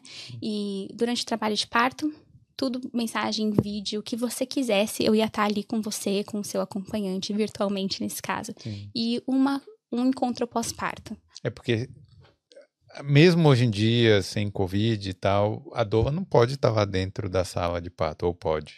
Em algumas maternidades podem. Ah, sim. Tá. É, algumas maternidades podem, outras não, outras deixam de vez em quando. Então, uma outra dica também para quem está assistindo e quer ter uma doula, Perguntem antes na maternidade de vocês: olha, posso ter uma doula? Ela vai poder me acompanhar? Ela vai poder estar dentro da, da sala de parto? E assim, doula não é acompanhante de parto. Sim, o sim. seu marido, o seu acompanhante é seu acompanhante. A doula é já uma terceira pessoa, né? Hum. É, as maternidades aqui também, por serem prédios muito antigos, né, para não dizer velhos, é, não tem estrutura física também para isso, né? Às vezes a sala de, de, parto não comporta a equipe clínica da maternidade, mais a parturientes, mais o acompanhante, mais uma doula né? Então, tem toda a questão de infection control também, de seguro, tem muita coisa envolvida. Mas se você quer uma doula presencial, precisa checar é na maternidade. E aí, mas a, a, até a consulta pós-natal, mas aí deve envolver amamentação também, tudo isso. É, é, geralmente doulas não são consultoras de amamentação, que são coisas diferentes, mas a gente dá uma instrução, assim, para você pelo menos saber como começar, é, como saber se o bebezinho tá mamando o suficiente, por exemplo, né? Porque quando tá a mamadeirinha, você sabe lá, mamou 100 ml, 200 ml. Sim. Agora ali no, no peito a gente não, não é não transparente, né? É mais difícil, mas aí como que a gente sabe se, se o bebezinho tá mamando o suficiente ou não? Aí eu pergunto para os pais, aí todo mundo pelas fraldas, né? Se ah. tá entrando, tá saindo. Não, e se tá, tá saindo. Satisfeito, se não tá reclamando. E aí, se tá, se, se tá saindo, é porque entrou o suficiente para nutrir o corpinho e ainda para fazer o xixi e o cocô, né? Então é uma outra coisa também. Entendi. É muita coisa, hein? É muita coisa, é muita coisa. A questão da cultura de amamentação também, né? Aqui na Irlanda já não é tão forte. É, aqui Eu acho que não, né? Pelo que eu vejo, não. Não é, não é tão forte. Geralmente lá no Brasil as, os bebês nascem e instintivamente, assim, culturalmente, as mulheres é, tentam amamentar pelo menos durante um tempo, né? Nem sempre. É, a, a, orientação é seis meses exclusivamente, sem absolutamente nenhum complemento, né? Que, que não seja leite, claro. E depois dos seis meses já com a comidinha. E aí a Organização Mundial de Saúde recomenda até dois anos a amamentação. É, mas é uma é recomendação, tempo. é bastante tempo. É, é bastante tempo. Vou te contar que o Sanzinho mamou até os quatro. Caramba. Então, a gente dobrou a meta. A gente deixou a meta aberta e dobrou a meta. É. É, mas, claro, nem sempre é possível para todas as famílias, né? então, tem mulheres que falam de eu não quero amamentar. Eu não posso. Então, vamos pensar numa maneira da gente poder criar esse vínculo gostoso com o bebê, ofertando a mamadeira? E como é que a gente oferta essa mamadeira, né? A gente acha que é só abre lá, põe o líquido, o pozinho, mexe, mexe e entrega. Tem muito mais do que isso, principalmente nos primeiros dias, né? Que o bebezinho muito pequenininho, qualquer infecção, qualquer coisa ali pode trazer um grande problema. Então, tudo isso, banho, ou então quando corta aqui o cordãozinho umbilical, fica esse cotozinho aqui por uns dias, né? Como é que a gente cuida desse negócio aqui? Hum. Bota a fralda por cima, por baixo, tira, arranca em casa? O que, que a gente faz? Doeu em você. Doeu em mim. O que, que a gente faz? Então, tudo isso é importante a gente saber. Porque, gente, depois que o bebezinho tá no colo, a gente não consegue aprender muita coisa. A gente tem que se preparar antes. É, tem que estudar. Né? Tem que estudar. E tem muita e é pra coisa. Vida toda. E é pra vida toda. e é pra vida toda. Mas quanto mais vocês estudam, maior é a possibilidade de vocês terem uma é, experiência positiva. É. Bom, antes da gente ir para as perguntas, deixa eu só é, te perguntar uma coisa. Precisou de alguma formação extra para você, porque você já era doula no Brasil, assim, né? Você estudou lá e tal, uhum. para fazer, para trabalhar com isso aqui? Perfeito. Para trabalhar como doula, não. Hum. É, a Irlanda ainda está caminhando também a passos lentos para regulamentar essa nova ocupação, né? Existe uma associação de doulas, mas é uma associação de doulas feita por doulas. Sim. Então, assim, um não... Sindicato. Não, é, não é sindicato, mas é uma associação. É assim, não, não tem nada que regulamente, que fale assim, ó, você tem que cobrar tanto, então esse é o piso, esse é o teto. Não, não tem nada desse tipo, né? Então, para trabalhar como doula, eu não precisei de nada extra. Mas eu cheguei aqui na Irlanda, é, Felipe, embora eu tivesse tido a experiência de ter um bebezinho aqui, eu não sentia que aquilo era o suficiente. Eu falei assim, eu preciso entender melhor como as maternidades funcionam. Eu queria estar tá lá dentro da maternidade, porque o, o conteúdo ali, o curso que eu estava oferecendo para as famílias, eu queria que fosse significativo para eles. Porque para quem está aqui, pouco importa a taxa de cesárea do Brasil. Eles querem Sim. saber o, qual é a situação aqui. Então, eu fiz um curso de Maternity Care Assistant aqui que é o tal do Healthcare Assistant, com mais um módulo focado em maternidade, que a gente aprende muito sobre gestação, sobre parto, sobre amamentação, cuidados com o bebê, com a mãe e com o bebê também com a família e tudo mais. Fiz esse curso e durante o curso tinha um estágio dentro de maternidade irlandesa. Fiz esse estágio é, por, por algum tempo e aí terminou o tempo do estágio, eu falei, conversei lá no hospital e falei assim, posso fazer mais?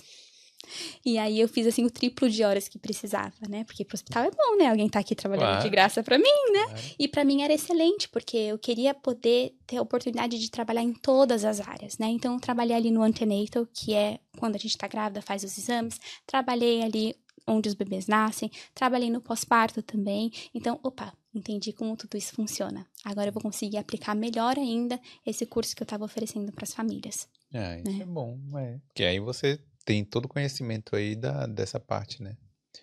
Bom, deixa eu perguntar aí pra Carolzinha uhum. se tem alguma mensagem, alguma pergunta. Tem. Ah, deixa eu só. Tem muita coisa aqui. Aí é bom, é bom, porque as pessoas estão com dúvidas, né? O César Filho. Pula ele, César Carol. Filho é o. É o marido.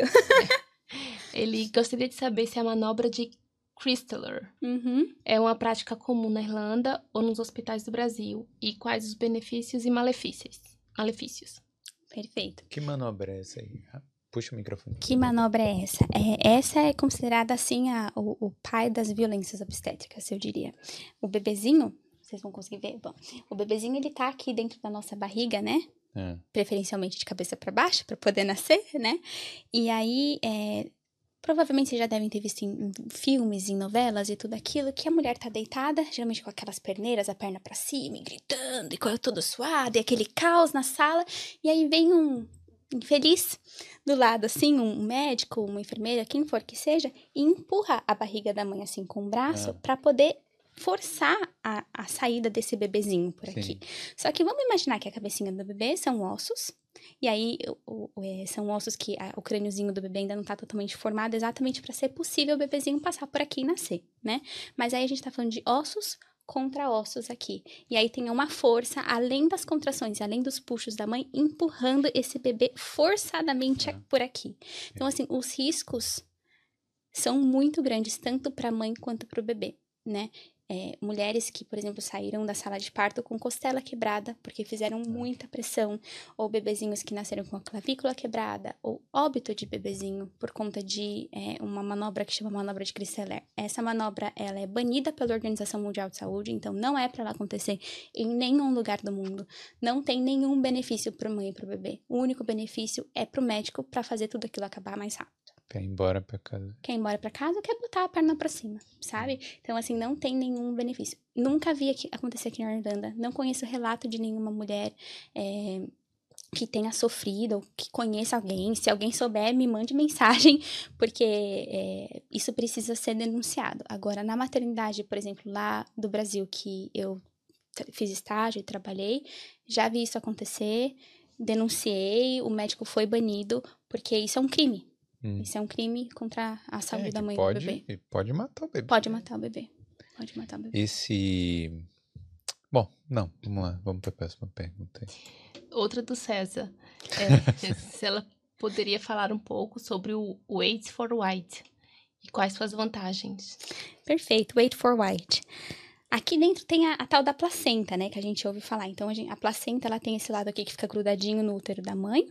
E tem o lado que fica aqui dentro do bebê. E essa, essa coisinha aqui, esse véuzinho, é a tal da bolsa d'água, né? Que o bebezinho fica dentro, que tem aquele bando de líquido e tal. Então, quando o bebezinho nasce, ele nasce e fica ainda grudadinho no cordão umbilical, né? Porque ninguém cortou, ninguém vai cortar com a tesoura em casa. Então, a placenta fica lá dentro. Essa placenta aqui, ela tá cheia de sangue, né? E esse sangue que tá aqui nessa placenta pertence ao bebê.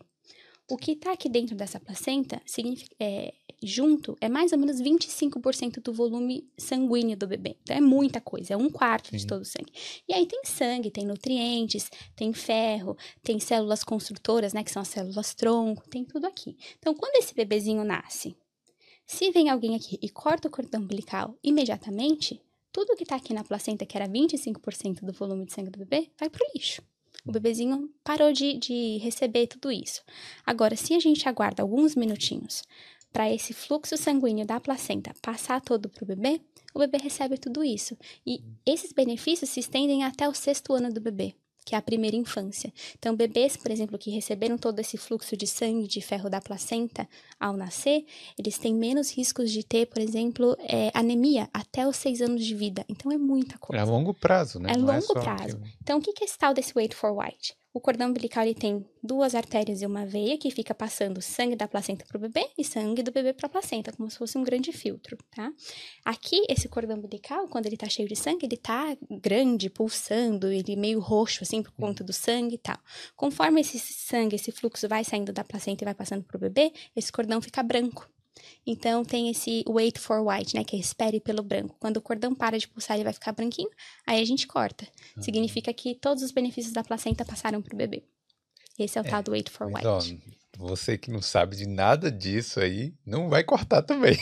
Não, Não. por favor, não façam isso. Mesmo. E assim, É. por que, que é importante a gente saber? Porque se você, se o bebezinho nasce em casa, não vai cortar o cordão umbilical de forma Hum. alguma, mas se a gente tá na maternidade e é uma equipe bacana que tá ali, né, pela mulher e tudo, eles naturalmente vão esperar, porque esse é o treinamento que eles receberam, as midwives, tá? Elas precisam esperar o cordão umbilical parar de pulsar para poder clampear, né, colocar aquele lacrezinho e cortar.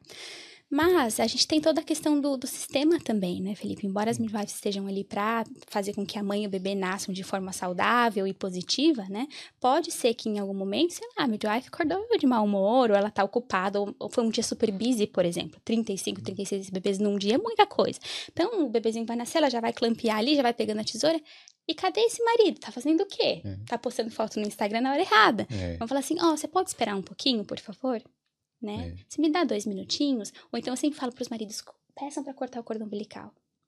Isso é uma prática que pode acontecer. Ah, Aí quando você querer. pegar a tesoura, você fala assim, ah, mas é aqui, ah, mas é aqui. Aí você ganha mais uns minutinhos, Não, sabe? eu não, Não vai querer, não. não ia servir pra mim, não, porque eu ia Eu não sei, eu acho que ia cortar no lugar errado. Não vai, não. Elas vão te indicar. Carol vai sobrar para você também. Ah, não sei. Vou para a próxima aqui. A Amanda Soares. Di, o que você acha que seu conhecimento como doula contribuiu para o parto do bem? E de Ah. acordo com isso, você sentiu diferença entre os dois partos? Que pergunta legal. É. É, sim, sim, sim, sim e sim. É, no primeiro parto do Sam, que já fazem seis anos, né? é, eu não tive uma doula e eu estudei tudo que eu podia. Eu fui atrás de grupos do, do Brasil e aqui da Irlanda, como eu falei, assisti o renascimento do parto e eu achei que eu estava preparada.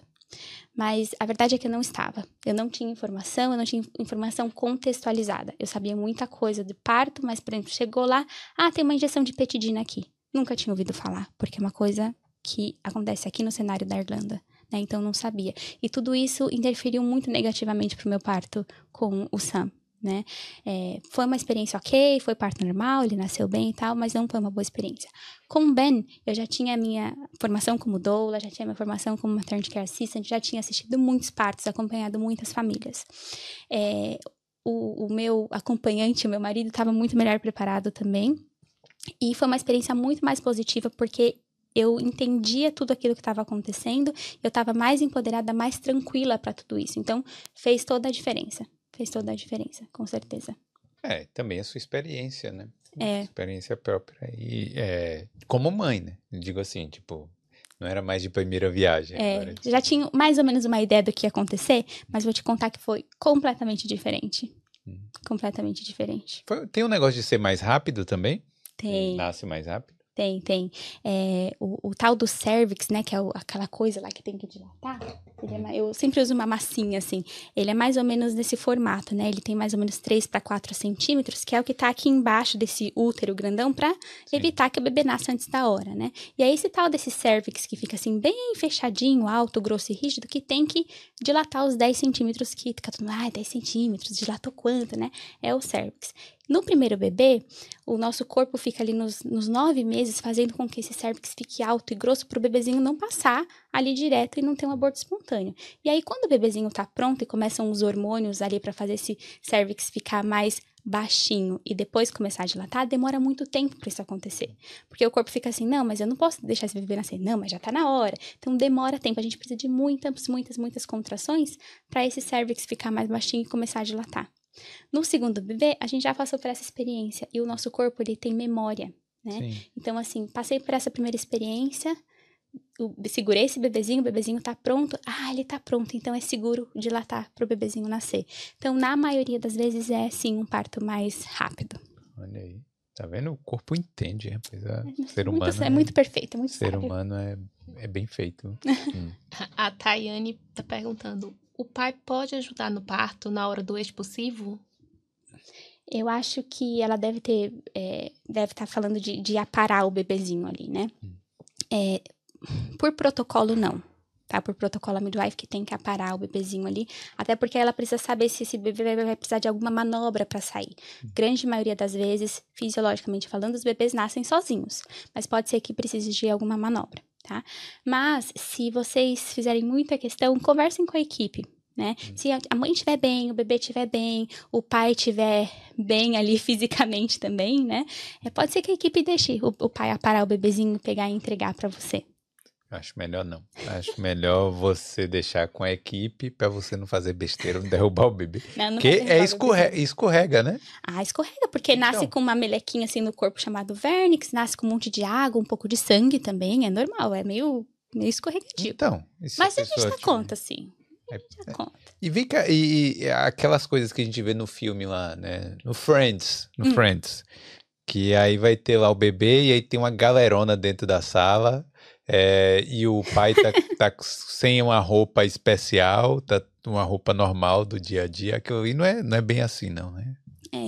É, o ideal é que não tenha uma galerona lá, né? Sim. Porque lembra aquela coisa da ocitocina, da mulher se sentir segura e tudo? Se tem uma galerona lá, acabou também. E outra coisa, é, é o nosso corpo, né? A gente não quer que um monte de gente olhando a gente sem roupa ali, né? Então o ideal é que não tenha essa galera. Inclusive, é assim, os, os hospitais têm muitos estudantes, né? Porque a, gente- a gente precisa aprender de uma maneira, né? Mas se a mulher achar que tem uma galera muito grande, a gente pode sim pedir para os estudantes aguardarem lá fora. Tá? Então, É. se você não estiver se sentindo segura, isso é uma outra coisa também. Quanto à roupa, se é um parto normal, você não precisa de nenhuma roupa especial.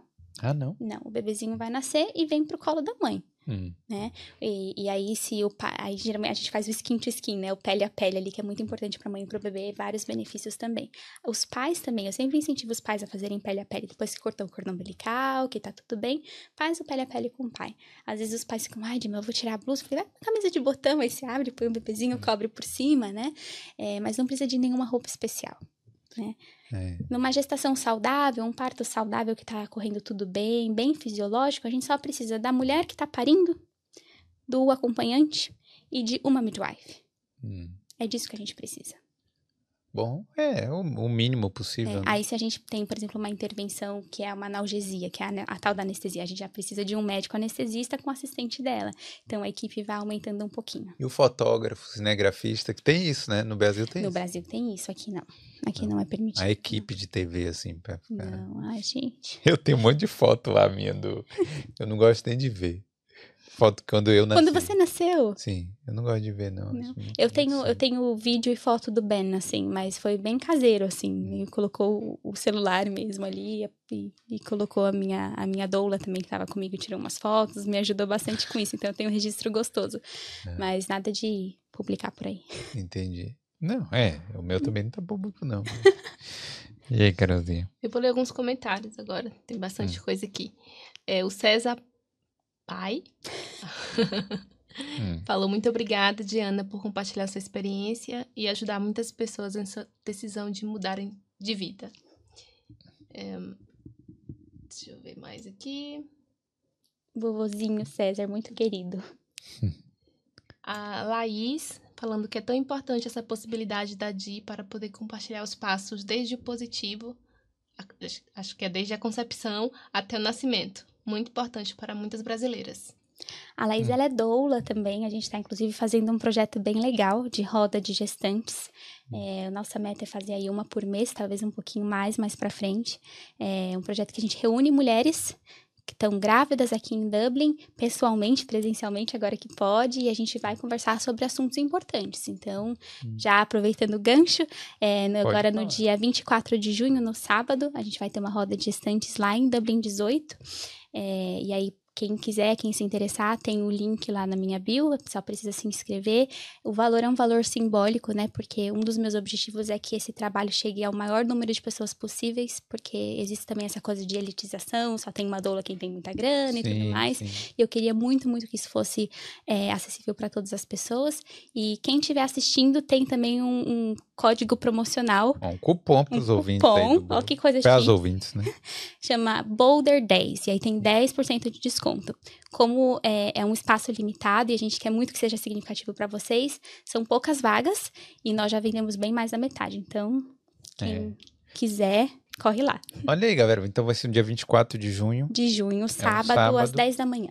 Isso aí, não tem desculpa. Então, são algumas gestantes e aí vocês vão ter tempo, né? As pessoas vão poder expor as dúvidas também. Não vai Sim. ser tipo vocês falando Não, ou você não. falando. É uma roda de conversas mesmo. A gente vai ter um tema que vai ser intervenções de parto e cesárea, Hum. né? Então a gente vai conversar ali um pouquinho sobre intervenção, co- como que acontece tal do forceps. Será que existe forceps na Irlanda? Tem outras opções, né? É, e aí vai ter tempo para perguntas. Ah, de como é que funciona? Como é que vai ser, né? Posições e tal. Vai ser bem legal. Não, e é bom porque eu imagino que quando a pessoa tem outras pessoas que pod podem conversar, não só você, Uhum. você mesmo, mas assim, a, a grávida, as outras grávidas também, elas podem se sentir mais parte de uma comunidade, Com né? certeza, com certeza. Geralmente elas já trocam um telefone, fazem um grupo no WhatsApp ali, já fica uma coisa bem, bem gostosa, uma comunidade bem bacana. É, aí fala assim, ah, o meu nasceu esses dias, tá? Daqui É, a pouco um vai ser padrinho do foto. outro. É, recebi foto já essa semana da primeira roda de Santi nasceu, deu tudo certo. Muito gostoso, isso é muito gratificante. É. E aí, E aqui Carolzinha? um recado da Natasha, é, que ela teve um parto natural aqui na Irlanda e graças a Di foi tudo muito tranquilo e respeitoso. Minha gratidão a você, Di, já te falei, mas não canso de dizer. Olha. A Natasha é muito querida, tem um filhinho Sam também. Aqui é a Cristina Garcia. Essa é a avó. Essa é a avó, gente, essa família. Na minha época não tinha doula, você ficava nas mãos dos médicos, muito sofrimento poderia ser evitado. Maravilhoso hoje em dia ter acesso a um profissional dedicada como a Di. Muito é. obrigada, sogra. Hoje em dia tá mais fácil, tá vendo? Os bebês são feitos do. entram e saem do, do mesmo, mesmo, jeito. jeito. Ah, tem, tem uma outra pergunta aqui da Ellen. Na Irlanda tem lugares com salas individuais, banheira e com estrutura, como você descreveu que poderíamos fazer em casa, porque para parto domiciliar é ideal que não seja longe de um hospital, né? Isso tem alguns requisitos para parto domiciliar, sim. Você precisa estar próximo ao hospital, você tem que ter acesso é, rápido a uma ambulância caso aconteça. O parto domiciliar, você precisa ter, assim, a saúde impecável. Você não pode ter nenhum pontinho fora da, da curva, né? O que a gente chama de risco habitual, tanto para a mãe quanto para o bebê. E, claro, não é possível para todas.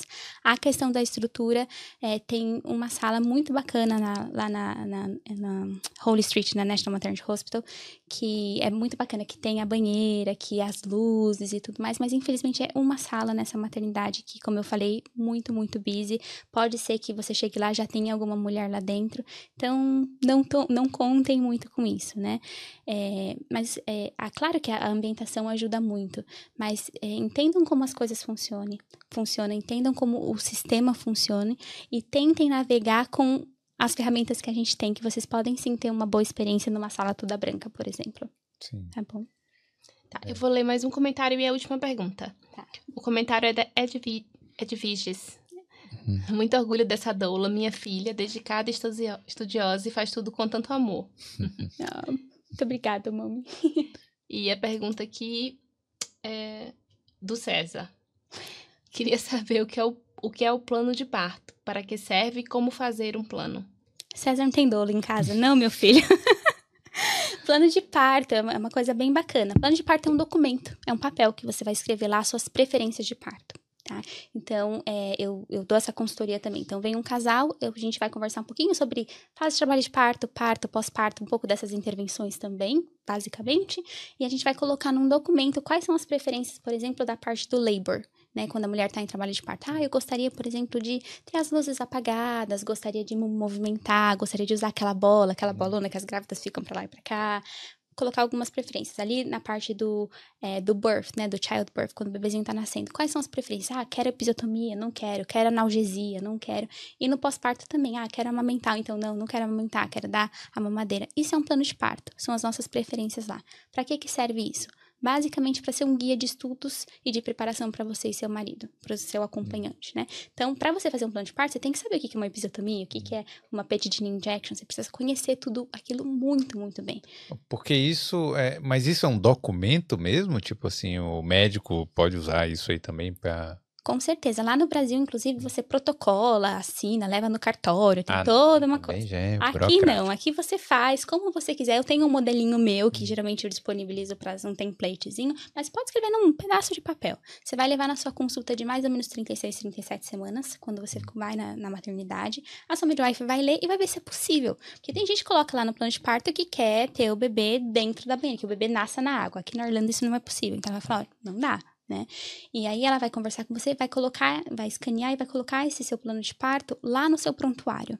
Então, quando você chegar, a equipe que está te recebendo vai falar assim: opa, essa, essa família aqui estudou, ela sabe do que ela está querendo, quais são as preferências dela. E, gente, isso faz uma, uma diferença gigante, gigante, tanto para a família quanto para a equipe, né? Porque imagina você, como equipe, receber um casal que não sabe de absolutamente nada, né? Vai ser muito mais difícil você lidar e, e assistir, né? Dar assistência para esse casal. Agora, se chega um casal com um plano de parto, que sabe mais ou menos o que quer, que entende os riscos e os benefícios de tudo, que sabe como ajudar esse trabalho de parto a funcionar de maneira mais fluida, é ganha-ganha. Ganha para a equipe e ganha para a família. Então, faça um plano de parto, é super, super importante. Uma maneira e... bem bacana de se preparar. E é isso, mesmo que a pessoa não tenha dor, ela pode fazer lá, né? Pode fazer. Sendo tem, bem informada. Tem vários é, modelos, às vezes a maternidade te dá um modelo também. O que eu falo é, tenta fazer aquilo bem, é, bem específico, bem resumidinho e muito personalizado. Porque às vezes o que tá ali no modelo serve para um e não serve para o outro. Se você chega com uma coisa que foi você quem fez, talvez a equipe dê um pouquinho mais de atenção para aquilo, sabe? Do que você chegar a uma coisinha lá que você só fez xizinho, sabe? Sim. Então se dediquem, gente. Parto, o bebezinho demora nove meses, 39, 40, 41 semanas para poder se formar e tá melhor preparado para nascer. A gente precisa usar esse tempo para se preparar para receber esse bebezinho também. Mas isso não é muito tempo, não, nove meses. Não, né? Quer carregar um bebezinho por Daqui nove meses. Felipe? Não, mas eu digo assim, pra se preparar, eu acho que a pessoa ela acaba, tipo, ai meu Deus, tem tanta coisa pra resolver que. É bastante coisa. Mas se a gente pensar assim, é, eu vejo que às vezes as famílias se perdem um pouquinho na preparação física ali de, de coisas materiais pro bebê, sabe? Então, tem um quartinho, tem o berço, tem um trilhão de roupinhas e tal. E não tem nada de errado com isso. É, na verdade, é um momento muito gostoso de fazer enxoval. Mas se a gente deixar essa parte de preparação é, mais em- emocional e informativa do parto pro final, pode ser que não sobe grana para isso. É, Pode ser que você não tenha tempo pra isso. Já aconteceu várias vezes. Falar assim, ai, de, só, se- a gente pode desmarcar pra semana que vem? Ai, mas é que hoje a gente vai fazer a sessão de gestantes. Pode desmarcar pra semana que vem? O bebê nasceu. Antes da gente fazer a nossa consultoria. né? Então, assim, a gente precisa fazer toda essa parte que é importante e se preparar também pra questão do parto. Porque a experiência do parto você vai lembrar pro resto da sua vida. É, com né? certeza. E se é uma experiência ruim, é, te traz traumas e, e às vezes é difícil você até se conectar com esse bebê, sabe? É, é, pode te trazer depressão pós-parto, enfim, tem coisas muito, muito é, difíceis com uma experiência traumática de parto, né? Então a gente precisa pensar em tudo isso, se preparar mesmo. É isso aí. Então, galera, se preparem, não vão vacilar aí, até porque, né, é uma vida, né? É uma vida. Que as mulheres estão gerando, né? É. Então é isso, né, Carolzinha? Algo mais? Não. né? Eu queria agradecer aí a todo mundo que mandou as mensagens e tal, muita pergunta, muitas dúvidas. E eu queria agradecer você, Di. Obrigado aí Obrigada. é, por contar um pouco da sua história aí. Eu sei que o César contou aqui. Ó, quem quiser aí, se tiver dúvida, assista lá o episódio do César Garcia, deportado da Irlanda. Então... Sacanagem. Mas ó, é, o César também vai estar quinta-feira aí no evento. A gente vai conversar um pouco aí sobre essa história. E também, se quiser relembrar, é, ah, aliás, fala aí qual é o seu Instagram, como é que faz para as pessoas te acharem e se quiser relembrar aí o, workshop, é isso? Isso. Hum. É, o meu Instagram é Doula Diana Garei, bem facinho de encontrar. E lá no, no link da Não, bio peraí, fácil mais ou menos, né? Porque É uma sopa de letrinhas, é né? D-H-Y. é D-H-Y-A-N-A e aí depois Garei, G-A-R-E-Y. É uma sopa. Por isso que os meus filhos chamam Sam e Ben. São só três letrinhas fácil, cada. é. É. É, então, esse é o meu Insta. E lá no- na bio tem um link que vocês podem se inscrever pra roda de gestantes. E usem esse promo code aí, Boulder10, pra receber um descontinho. Beleza. E é isso aí, galera. Ó, não esquece, se veio aqui por causa da Diana, se inscreve no Boulder, certo? Não esquece de deixar o like, porque tem muitas histórias de brasileiros aqui na Irlanda. Semana que vem estarei em Portugal. Olha, não perca a agenda da semana aí? Domingo eu vou divulgar a agenda da semana de Portugal. Beleza? Que muita gente espera lá. Então é isso. Obrigado aí de. Obrigada a você pela Valeu. oportunidade. Não, obrigado a você. E o bebê nasceu aí, né? Tá- Nasceu, tá Tá com feliz. cordão, hein? Olha lá. Então é isso. Manda um tchau naquela câmera ali. Valeu. Tchau, galera. Tchau.